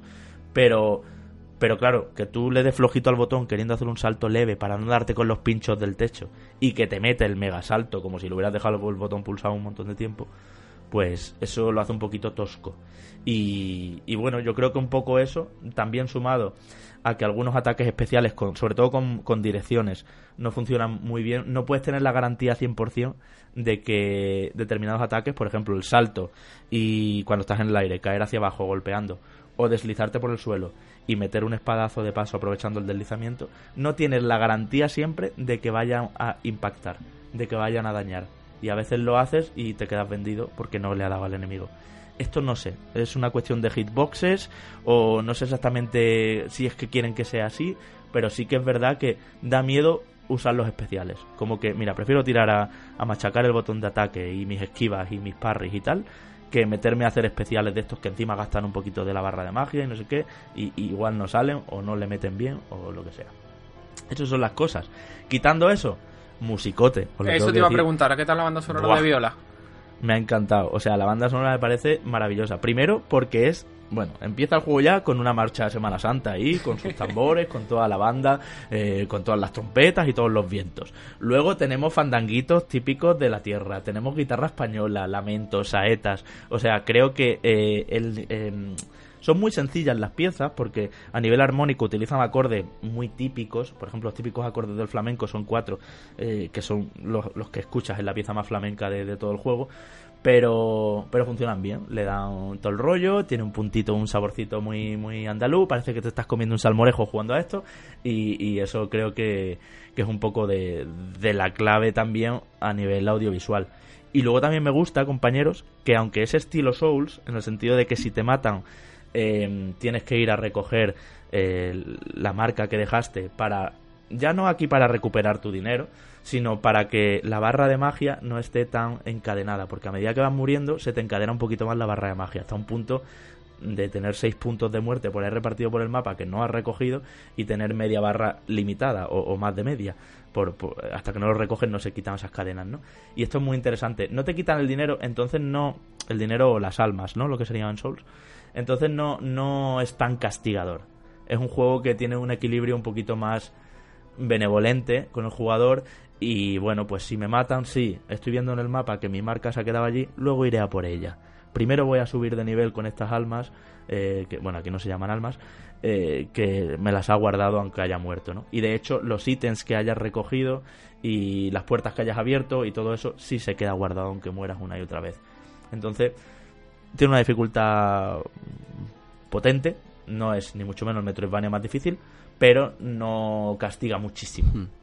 Eh, se puede sobrellevar. Hmm. ¿Tú crees, Javi, que ah, ya que antes estamos hablando del tema de los escenarios y comentas que algunos de ellos no están del todo trabajados, ¿no? O, a lo mejor hay esas luces y sombras en ellos, ¿crees que ocurre todo lo contrario en el tema de los enemigos? Que tanto los enemigos corrientes como los eh, hmm. jefes más importantes acaban por ser eh, casi casi el baluarte principal que tiene este Blasphemous.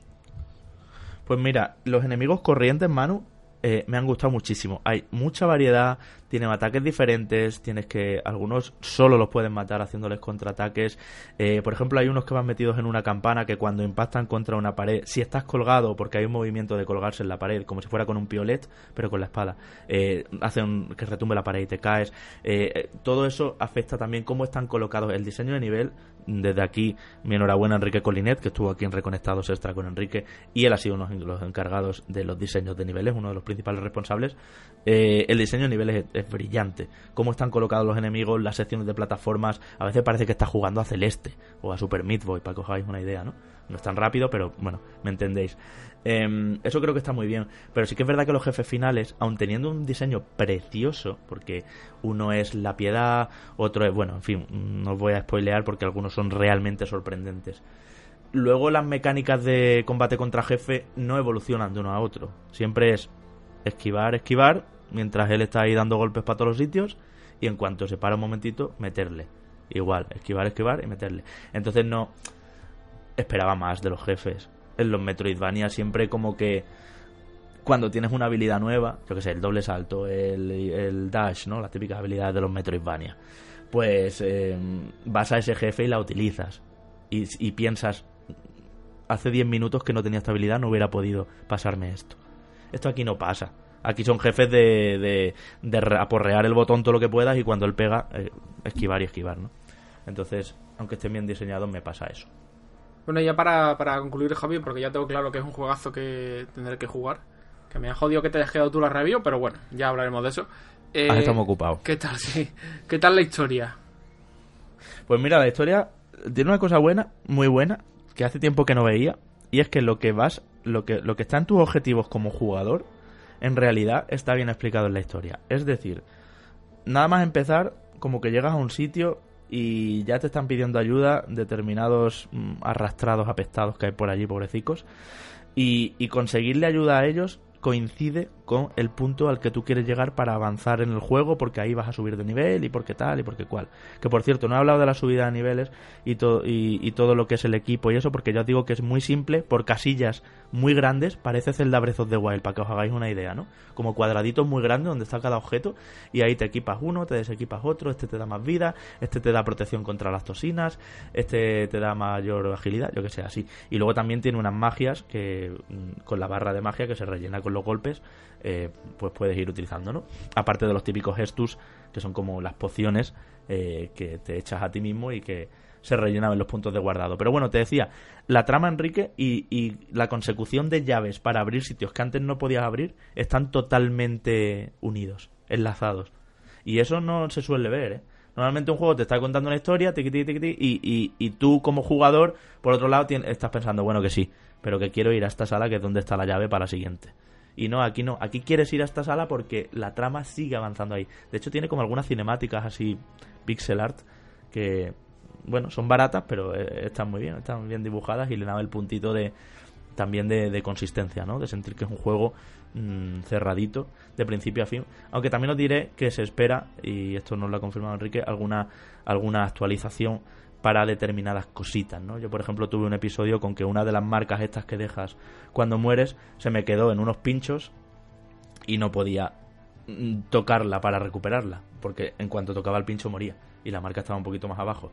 Por suerte hay unas figuras, unas estatuas que se llaman los confesores y en ellos puedes, eh, por una cantidad de, almas o de dinero, eh, bueno, en fin, Mm, repoblar todas tus marcas. Hay muchas mecánicas integradas, pero las justas para que no se haga ni demasiado complejo ni demasiado farragoso. Eso sí, no esperéis un juego larguísimo, ¿vale? Yo creo que como mucho 10 horas o 11 eh, lo tenéis prácticamente listo y luego el 100% sí que lleva ya más horas, eso sí me ha costado más, pero bueno, no es un juego larguísimo.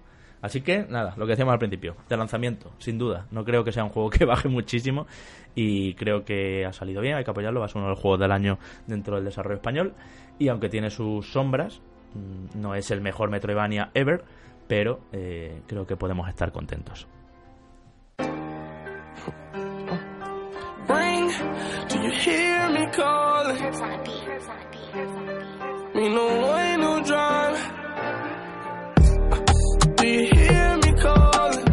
Seguimos con títulos deportivos y seguimos con otro invitado, amigo de la casa. Ha estado reconectado aquí muchas veces ya. Bueno, unas cuantas, no sé cuántas exactamente, pero Saúl No González, como compañero, quisiera, ¿cómo vale, estás? No tantas. ¿Cómo- Te corto, ¿Todo bien pero o qué? da igual. Bien, bien, bien, bien. Aquí con, con mucho curro, con... Vamos, eh, estoy ahora cansado como un futbolista porque llevo una semana de locos con lo que vamos a hablar hoy, pero, pero muy bien, muy bien. Eso, pues vamos a hablar de eFootball PES 2020. Este año le han metido esa coletilla eFootball. ¿Qué aporta esto, Saúl? Yo te, yo te digo, tú me conoces, los oyentes me conocen, ni con un palo tocó esto, ¿vale? Entonces, primero, primero el casualeo, y luego ya os ponéis los puristas aquí a debatir de si la física de la pelota está este año mejor que el año pasado y todas esas cosas de siempre. Eh, ¿Qué aporta el eFootball?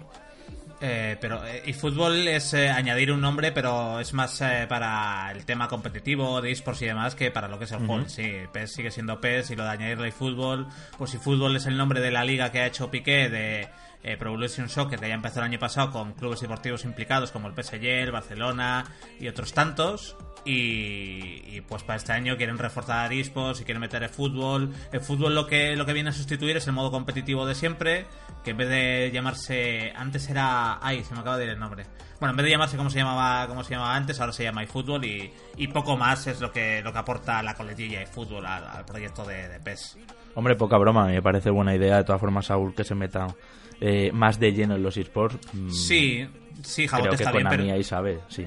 correcto e- esa apuesta es buena pero tanto como para meterle la coletilla eFootball al, al nombre del juego que al final no sé hasta qué punto te va a funcionar porque a la gente si ya la gente no decía Pro Evolution Soccer y decía PES métele eFootball y te van a decir eh, PES igual de PES 2020 o sea que eh, da, da igual Sí, la gente va, va a ir a pedir a la tienda al final el Pro Evolution nuevo y, y- y Sí, lo del eFootball le va a sonar a chinos, el nuevo PES, venga, trepa acá.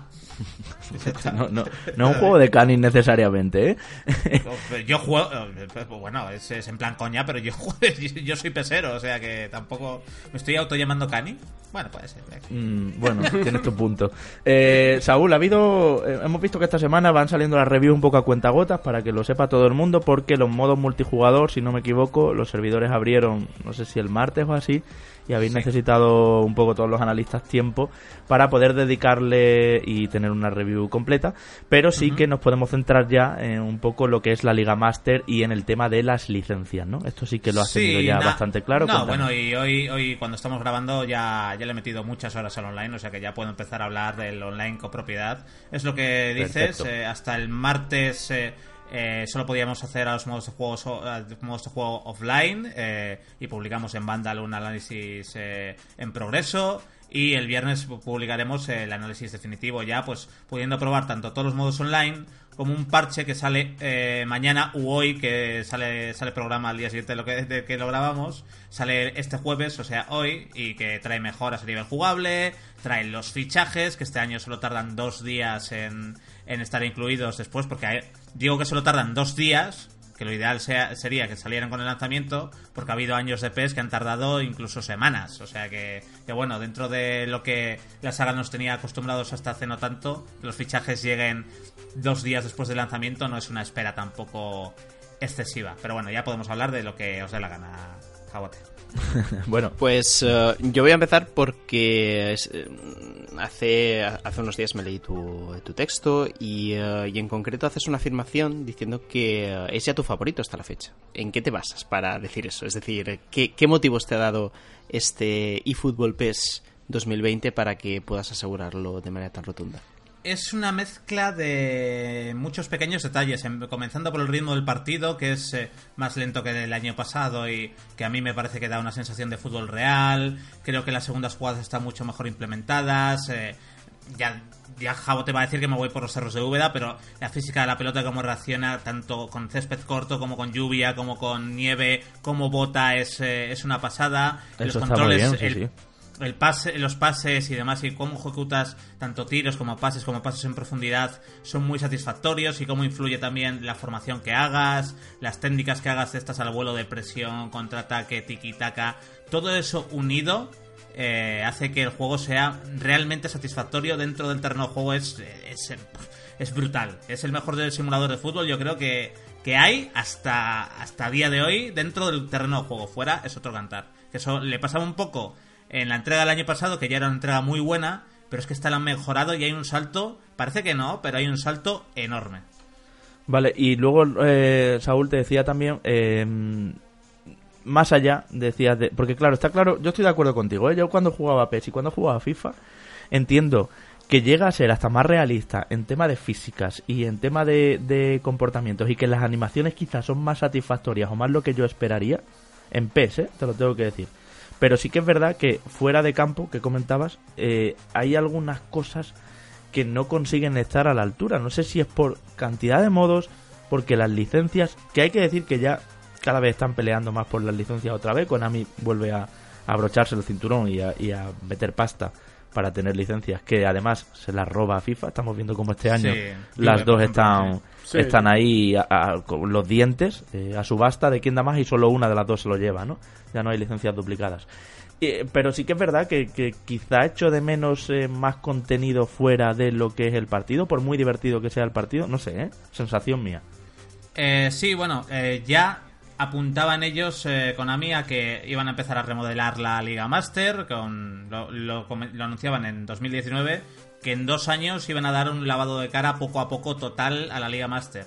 Este año han empezado por modernizar un poco los menús, que no es suficiente todavía.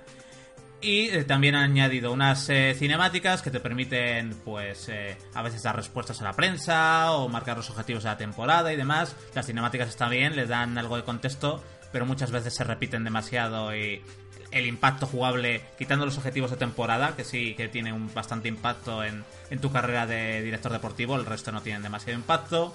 Algo que se han ajustado muy pero que muy bien es el mercado de fichajes, el presupuesto salarial de los equipos, lo que tienes que estar ahí buscando un fichaje adecuado al presupuesto de tu equipo, a tu presupuesto salarial, los comportamientos en las negociaciones yo creo que son bastante más realistas eh, que otros años y los que a los que os guste un poco ese rollo manager dentro del propio juego de fútbol, este año vais a estar muy muy contentos con, con la Liga Master. Y otra cosa que también han retocado que me gusta es que otros años muchas veces eh, era muy fácil, sobre todo en PES más antiguos, coger una joven estrella, un jugador eh, con mucha proyección, ponerlo a jugar y enseguida te escalaba muchísimo. Aquí no esa táctica no vale tanto. Si escala, si evoluciona más rápido que el resto, sí que llega un momento en que si apuestas muy fuerte por ese jugador, eh, mete un subidón de, de calidad, pero tienes que, tienes que hacer una apuesta a un recorrido mucho más largo que otros años. O sea que lo de chetar al jugador del principio que te juegue cuatro partidos y que empieza a dispararse en calidad, eso se pierde también y yo creo que eso le añade un poco de, de realismo. Pero sí, necesita eh, un lavado de cara, ser más divertido, que las conversaciones tengan más impacto, que eso en un juego de 2019 para 2020 hay que pedírselo ya. Eh, no sé, algo dentro, de, dentro del propio juego que, que te haga, aunque sea poner los desbloqueables que había que había antaño que te permitían sacar trajes, cabezas de dinosaurio, cosas, cositas que, que te piquen un poco a jugar en el online.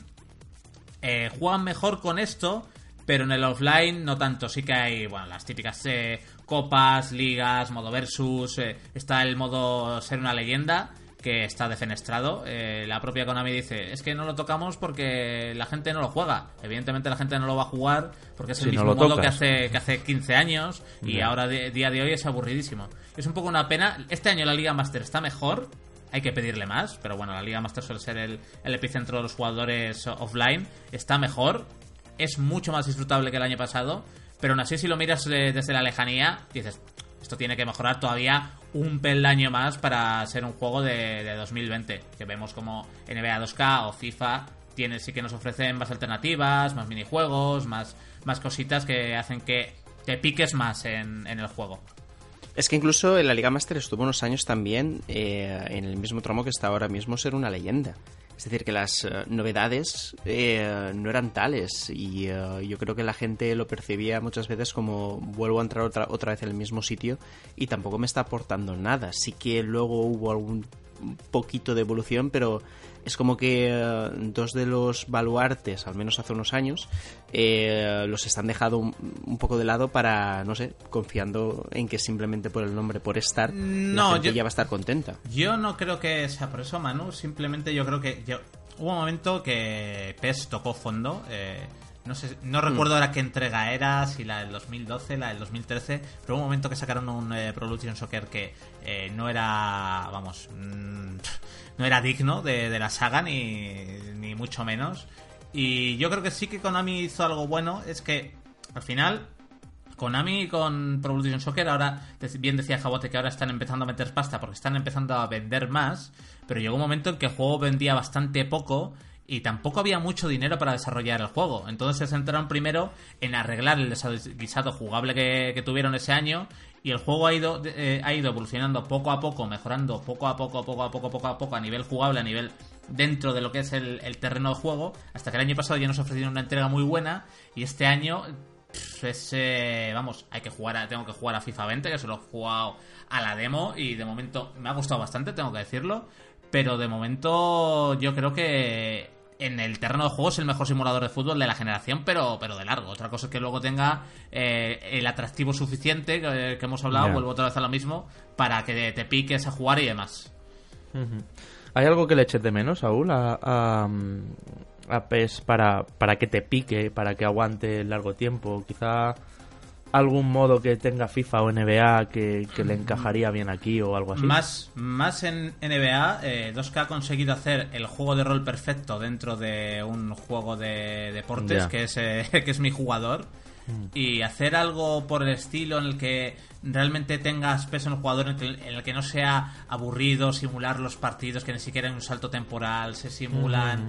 eh, uf, no hay interacción con gente fuera, no, no meten ni una historieta o algo que sea, que sea divertido de jugar. eh, yo creo que con tener, con poder eh, hacerte tú tu propio juego de rol y tener un, un eh, modo eh, ser una leyenda atractivo y moderno, yo creo que eso ya le daría un salto de calidad. Y luego ya puedes meter minijuegos, puedes meter, eh, bueno, los partidos aleatorios están, pero puedes meter yo creo que más cositas, quizás eh, partidos de fútbol 5 contra 5, algo que no se ponga a media cancha o algo, no sé, darle un- una un rizar al rizo a, partidos históricos con los equipos que, que tengas, que tengan un objetivo. eh, por ejemplo, tienen muchas licencias en Latinoamérica que a nosotros quizás no nos afectaría tanto, pero, pero a ellos sí.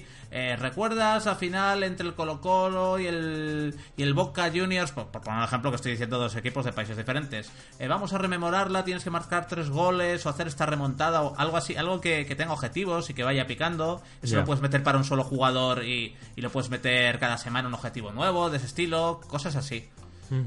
Pues te voy a decir yo un- una sensación eh, que tengo también, eh, que quizá, no sé si en este juego se ha arreglado, pero desde luego desde el año pasado, y es que los porteros como que se quedaban mucho dentro de la portería, como que no salían, y el uno, el uno contra uno, cuando te venía ahí alguien que se había desmarcado y se había conseguido plantar ante tu portero, no lo manejan bien. Esa sensación me dio a mí el año pasado, no sé si eso sigue estando o si lo han notado, si crees que los porteros tienen también margen de mejora o están ya impecables. Los porteros en las acciones, en cómo despejan, cómo bloquean la pelota, en las segundas acciones y demás, están perfectos. En las salidas, sobre todo los porteros eh, más humildes, sí que se quedan bastante bajo la portería, que hay porteros buenos y que suelen salir, como Neuer o Ter Stegen, que sí ves cómo salen, ves cómo se, se la juegan. Aún así, yo es, esto te voy a decir, Jabote, que es algo que yo particularmente como jugador no noto mucho, pero porque yo normalmente uso mucho el botón para que salga el portero cuando veo que la jugada Ya. cuando veo que el jugador Sí, no tienes el automatismo. Tengo ya el automatismo de cuando lo veo eh, tal pero pero sin, sin pulsar el botón en balones divididos y tal sí que he visto a porteros como como Neuer por ejemplo que lo tengo en, en my club que sale a despejar el balón incluso porteros más humildes. Lo que pasa es que con, con los balones un poco altos los porteros más humildes muchas veces la lían y le dan un pase a, a quien no deben. Pero bueno pero también son porteros hablo de porteros de equipos de segunda o porteros malacos eh no. Bueno, Saúl, lo que decías, lo último con lo que has estado ya, eh, todo el tema multijugador online, entiendo que está yendo bien, perfecto, servidores como siempre, si se quieren meter en los esports, el online tiene que ir como un tiro. sí Ahí todo bien, el matchmaking rápido, ágil, todo funciona. En PlayStation 4, desde luego, sí. El matchmaking es, eh, es ágil, todo funciona bien. Además, tienen la suerte, han hecho algo muy inteligente, que es lanzar la demo con multijugador. Hace ya la lanzaron a finales de julio, si no me equivoco. Y esto te vale para ser eh, beta y demo a la vez. O sea que han podido ir ajustando Claro. servidores y demás.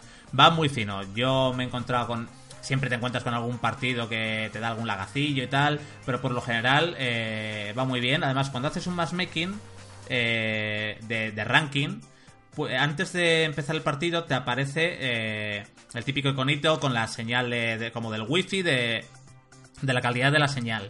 Y si la calidad es mala, eh, si no, si por ejemplo solo quieres jugar con 3 o 2, además de poner los filtros, puedes incluso eh, decir, no, no quiero jugar con ese tío que no tiene, que no tiene buena calidad de, de internet y puedes rechazar ese, ese partido sin, cuando no has entrado todavía en el partido. Esto es antes de empezar a jugar. Te sale primero, no te sale ni el jugador ni nada, te sale simplemente en grande la calidad de, de línea que tiene el jugador y decides si jugar con él o no. Y a mí me, me han encontrado muchos partidos muy cerca, he jugado con muchísimos españoles, o sea que el matchmaking está, está bastante fino. Bueno, pues no sé si quieres añadir algo más, Saúl, o dejamos aquí esta review de 2020. Eh, por, no liar, por, no liar mucho tampoco y entretenernos demasiado, eh, decir que My Love, que es el juego estrella o el modo estrella del, del online, sigue estando bastante bien ajustado. Te puedes hacer un te puedes hacer un equipo más o menos decente, bastante rápido. esta primera semana, para que la gente se pueda hacer un equipo más o menos rápido, que ya sabéis que en vez de sobres aquí bolitas y tal, eh, lo que han hecho son cinco campeonatos seguidos, que juegas cinco partidos, te sacas 50.000 puntos, no importa el resultado del partido, es simplemente lo que te hacen es jugar estos cinco partidos, sacas 50.000 puntos, te puedes comprar con esto dos bolas que traen tres jugadores, eh, cada una y ya tienes seis jugadores que es casi medio equipo y te suelen salir jugadores bastante buenos, de 80 y pico, algunos 70 y mucho, eh, las categorías altas te salen bastante frecuentemente, o sea que está bastante ajustado y bastante bien y yo creo que, y aquí voy a comparar con FIFA, yo creo que es un juego eh, que no requiere, sí requiere un poco más de tiempo, pero no requiere invertir de no requiere que inviertas dinero eh, si quieres disfrutar de él y si quieres tener una plantilla buena. Con algo de tiempo lo consigues y puedes tener un equipo satisfactorio eh, de forma bastante rápida. Y han añadido además un nuevo modo que se llama Mass Day, que es un nuevo modo multijugador, además de los rankings y de todo lo que había hasta ahora que lo que hace es, es, una especie de campeonato en el que tú escoges eh, un bando, local o visitante, normalmente es eh, selección de Europa contra eh, una, la, mitad este de Europa contra la mitad oeste, por ejemplo, en esta primera semana. Y lo que haces es, tú juegas partidos, ganas puntos para, para, tu, para, tu, para tu juego, para, tu, para tu bando, y cuando acaba la, la, fase de grupos, el bando que haya ganado tiene una ventaja de goles en un partido que es una gran final a la que accede el jugador que elija todos los miembros del equipo, que normalmente pues todo el mundo elegirá al que más eh, puntos ha dado. Y lo bueno de este Match Day, aparte de, ser un modo, más bastante particular, es que a medida que juegas y que consigues puntos para tu equipo, consigues eh, cosas que puedes canjear en MyClub como representantes, como puntos para comprar jugadores y, y demás. O sea que ahí sí que lo han hilado bien y ahí sí que sí que está bien hecho. Y por último ya 10 segundos. En MyClub hay unos nuevos menús de, en el que veíamos las características de los jugadores, estas típicas que se veían antes todo en fila vertical. No lo han añadido, en eh, Liga Master y sí en MyClub, un nuevo aspecto mucho más moderno, que yo creo que es hacia donde va a evolucionar la saga y que tiene muy buena pinta. A ver en próximas entregas qué, qué nos dan. Muy bien, pues muchas gracias Saúl por toda esta info por haberle metido ahí horas y horas al juego como sabemos que tan bien trabajas. Y nada, gracias por venirte a reconectarte aquí un ratito con nosotros. Te escuchamos pronto, esperamos. Eh, perfecto, Jabote, un placer. También os quiero a vosotros, eh, Manu, Enrique, que estás ahí.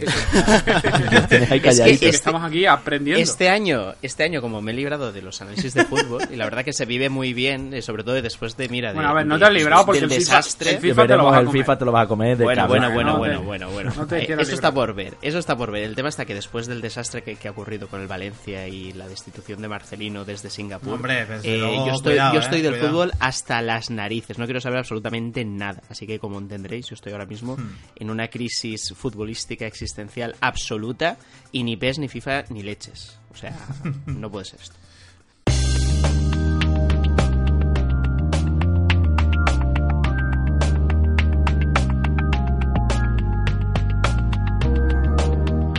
Os toca el turno. Amigos oyentes, tenemos varios comentarios esta semana. Eh, por cierto, compañeros, mucha gente dándonos la enhorabuena por volver. Les encantó el programa de la semana pasada. También que estuviéramos los cuatro. Todo ese feedback es algo que recogemos y, por supuesto, nos alegramos también de leer. Igual que nos gusta leer críticas cuando nos las merecemos o cuando consideráis que nos las tenéis que dejar por escrito para que mm, hagamos eh, autolectura, autocrítica, pues también esto.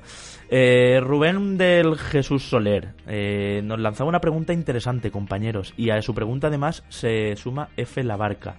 Decía, fantástica vuelta de vacaciones chicos, quería sacar un tema relacionado con esta noticia generalista de que el 80% de los menores que juegan lo hace a juegos violentos. Ya sabemos cómo es la prensa generalista de alarmista y tal, pero ¿no creéis que la comunidad gamer salta muy a la defensiva siempre con la excusa de que eso no nos hace asesinos? Parece que queramos escurrir el bulto de que, por ejemplo, el 90% de lo presentado en este último E3 tenga en su núcleo jugable la violencia, sean juegos de lucha, de RPG, de acción, pero la violencia, por supuesto que no hay nada malo en ello como ficción, pero es llamativo que yo pueda ir al cine y ver que no sé y ver una película que no sea Fast and Furious o Iron Man sino comedias, romances, pelis donde la violencia no sea el medio, sino un foco narrativo, como un asesinato que desencadena tal trama. Y eso se encuentra en el cine con más facilidad de la que me encuentro en un game, fuera de Nintendo. Un saludo y todo lo bueno de la vida. Yo estoy de acuerdo, ¿eh? Sí, pero Creo que... son demasiados los juegos que tiran de violencia. Pero bueno, yo qué sé, ya te digo que para eso está el Peggy. Y es que a mí este debate me parece una surdez. Con todo el no, no, si el debate, el debate no es ese. El debate, Enrique, es que echo de menos un juego romántico, un juego comedia y un juego thriller donde no tenga que pegar, pegar 200.000 tiros. Ya, pero bueno, juegos thriller tienen los que los que hay y los que si los se hacen los que se hacen es porque el público que los va a comprar es el que el que los va a comprar, quiero decir. ¿Por qué Sony ha dejado escapar a, a Quantic Dreams? Pues porque no ha vendido lo suficiente con Millón. Con Billón y con, Detroit. O sea que esto se resume a eso. Y ya sobre el debate de Antena 3 y Antena 3, pues Antena 3 hace lo que tiene que hacer para recibir visitas. Sí, y ya está. yo el debate no lo veo. Mm. Pero sí me ha parecido una reflexión muy interesante, no sé, Manu, cómo lo ves tú. A ver, que realmente e, e, es como que lo entretenido es disparar. Es que. es verdad, es lo que él dice. El 90% de juegos de L3 hay sangre. El tema va también por, por, las mecánicas de juego. Es decir, eh, ¿de qué manera tú puedes hacer un videojuego que no sea de deportes o no sea una película interactiva, por referirnos de alguna manera a los, eh, a los videojuegos mm. de Quantic Dream?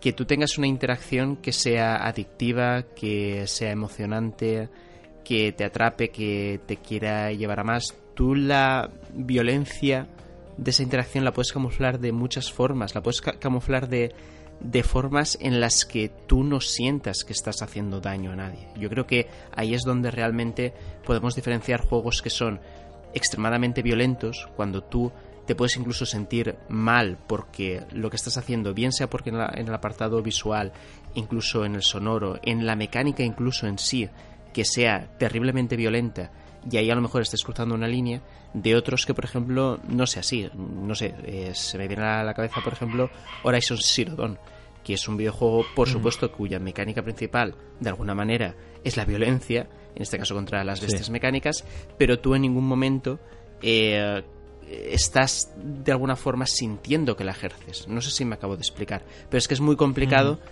quitar una interacción en un videojuego que no tenga que ver de alguna manera eh, con un ataque, eh, con interceptar algún monstruo, no sé. Yo, con supervivencia, con sentir que te está jugando la vida. Claro, eso es verdad. La naturaleza intrínseca, digamos, de este, de, este entretenimiento es ponerte en situaciones límite o que los personajes estén en situaciones límite. Y casi siempre las situaciones límite son, son violentas, ¿no? Es como parte de que para que funcione, para que sea divertido y para que sea emocionante, tiene que estar el personaje a punto de morir todo el rato. Que se lo digan a Uncharted, ¿no?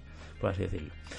Bueno, JM Orosa nos decía, hola, una pregunta. El Game Pass que comentáis que habéis podido contratar la oferta de dos meses por dos euros, ¿os ha dejado sin problemas? ¿Hay que crear usuario nuevo? Lo digo porque yo ya me acogí a una oferta de Game Pass, un euro por un mes, y ahora ya no deja coger esta nueva oferta. Directamente se actualiza la web al precio habitual de 12,99. ¿Las ofertas Insider es para una sola vez? Pregunta.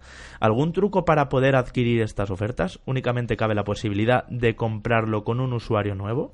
Pues a ver, eh, no, realmente no, porque en mi caso yo ya pillé una oferta de Game Pass hace tiempo, hace ya te estoy hablando de, bueno, cuando salió Crackdown en febrero. Y no recuerdo si pagué, me parece fue un euro por un mes o algo así. Y ahora justo con Gears he vuelto, he podido pillar de nuevo una oferta de dos meses por dos euros del Ultimate. Entonces, En tu usuario, En no mi usuario, no nuevo nada nuevo ni nada, simplemente en mi perfil normal y corriente en el que ya pillé la promoción anterior. O sea que yo creo que no es requisito indispensable ni mucho menos. Va un poco oscilando entre lo que, que las ofertas que hace Microsoft y las que no hace. Aprovecha ahora mismo porque eh, Microsoft está en periodo de captar usuarios a todo nivel, o sea, tumbando el precio del servicio por los suelos.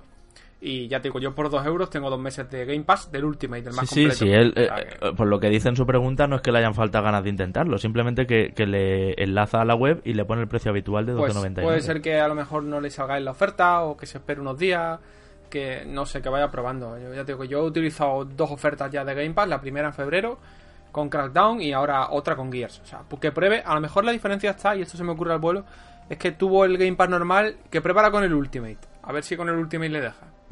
Claro, eso es lo que ha hecho mucha gente. Ryoka, ya se os echaba de menos. ¿Qué ha pasado con la canción de Defensor eh, para despedir el programa, el rap de Reconectados? Estaba ansioso por volver a tararearla, como hacía en los últimos programas. Un abrazo, chicos, y seguid así. Bueno, tú le puedo contestar yo, que monté el programa de la semana pasada, de la semana pasada, y este. Y efectivamente eh, hemos decidido, bueno, darle un respiro a la, a la canción de Defensor, que nos parece un temazo y nos encanta, y además es ya todo el himno de Reconectados, como sabéis. Eh, porque la hemos colgado enterita, ya sabéis, eh, lo veréis en vuestra lista de podcast si estáis suscritos a Evox o a Spotify o donde sea. Eh, ahí está la canción entera, así que la puedes tararear todo lo que quieras, amigo o amiga Rioca. Y por siempre Soda Stereo nos dice qué gusto tenerlos de vuelta y mejor aún si traen de invitado al gran Sergi. Quisiera que me recomendaran los que son para ustedes los tres mejores juegos para jugar online en PlayStation 4. Saludos desde Santiago, Chile. Bueno, Yo aquí tengo la duda primero de si es cooperativo o Eh, competitivo. Sí, pero bueno, podemos hacer una mezcla de... Yo le diría... Yo entiendo que será que la pregunta suele ir por cooperativos, porque competitivo ya no lo sabemos todos, lo, lo que funciona, y esto va en gustos y tal. Sí. Es, corrígeme si me equivoco, si me pides un exclusivo competitivo eh, Fair No, Party- exclusivo no. eh, No, Fair Play Party 4. de Play 4 eh, no encuentro ninguna opción razonable. Si, si en- A ver, un cooperativo que siempre voy a recomendar es eh, A Way Out. Me parece un fantástico para jugarlo online. eh, en, Pl- en Play 4 o en lo que sea.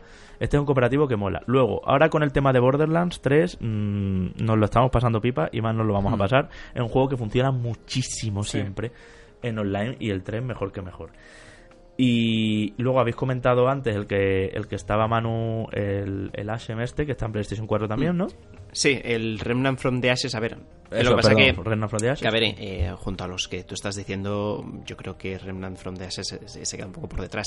Pero, por ejemplo, Destiny mismo, que ahora mismo lo tienes a un precio Mm. Sí. muy bueno, si lo tienes, eh, si tienes la oportunidad de jugar con otra persona que esté a tu mismo nivel de iniciación, yo creo que sería una alternativa también buena. Yo creo que si, que si Una rascamos, buena. eh, vamos a encontrar juegos que, como en el caso de Destiny, asumimos que ya han pasado de época y tal, pero para una persona que no lo ha tocado es una forma muy interesante de ponerse a jugar. No hace falta eh, Sí, sí, sí. tener un mantenimiento en el juego diario constante. En el momento ya te da unas 20 horas de, de beneficio jugable. Yo creo que ya es algo eh, reseñable, sobre todo a los precios que ahora mismo tiene, tiene el juego pelado, ¿no? Sin, sin ningún tipo de adición Mm. extra.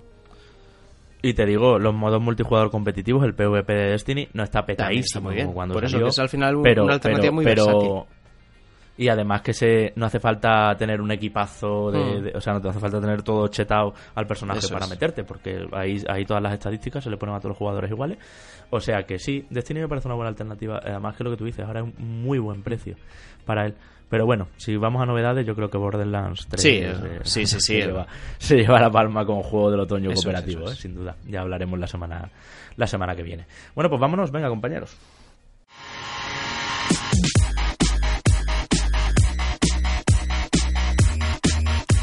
Cerramos un segundo programa de Reconectados que esperamos que os haya gustado muchísimo. Si no, nos lo decís en los comentarios. Si sí, también nos lo podéis decir. Nosotros leemos todo como veis, recogemos las preguntas más interesantes también que puedan interesar al resto de oyentes y un programa que ha estado nutrido pues por dos invitados, por Outconsumer y por Saúl González, que han venido a contarnos los juegos deportivos. Manu Jimeno, como siempre, hasta la semanita que viene. Seguimos con este septiembre de locos. Hasta la semana que viene, a ver qué sorpresas nos depara en forma de videojuegos eh, los próximos siete días. ¿No se va a decir nada aquí de Final Fantasy VII Remake eh, y el tráiler de ayer miércoles? El tráiler loquísimo y que nos ha emocionado a todos. Pues, pues podemos decir cualquier El cosa. tráiler que emocionó a... Ahí, ahí, el trailer que emocionó a Torrente con Don Corneo. Yo creo que, eh, El que tráiler las reservas que se han hizo a disparado. Enrique comprarse la ahora mismo, ahora mismo las reservas y Enrique el primero, después del bebé de Kojima, va ahora por los, muñe Ya los tengo muñecos. reservada la edición, la edición especial. ¿Ves? Ahora estoy pensándome Enrique, la del Va- muñeco. eh, y vas a evolucionar a la siguiente, estoy seguro. A la más cara, sí, sí. Tiene la casa que parece una juguetería. La moto, la moto. En fin. Y nada, Enrique, lo dicho, nos vemos en, nos vemos en Borderlands, ¿no? Nos vemos Eh, en Borderlands y la semana que viene vamos por esta, por este yermo colorido de, de Gearbox y por alguna cosilla más, que vienen por ahí también Code, Code Vein y vienen unos cuantos juegos interesantes. Ujú. Eso es, por cierto, no nos ha dado tiempo a meter eh, en este programa, estamos grabando el miércoles por la noche, como sabéis que hacemos normalmente, eh, todo el tema de Death Stranding, gameplay de 49 minutazos que se va a marcar el amigo Kojima, así que, en fin, lo comentaremos eh, seguramente por Twitter, algún Twitter nuestro caerá, y si no, pues ya la semana que viene hacemos un poco un, un repasito de qué nos ha parecido esto, porque yo tengo mis dudas, pero por otro lado estoy súper hypeado con Death Stranding.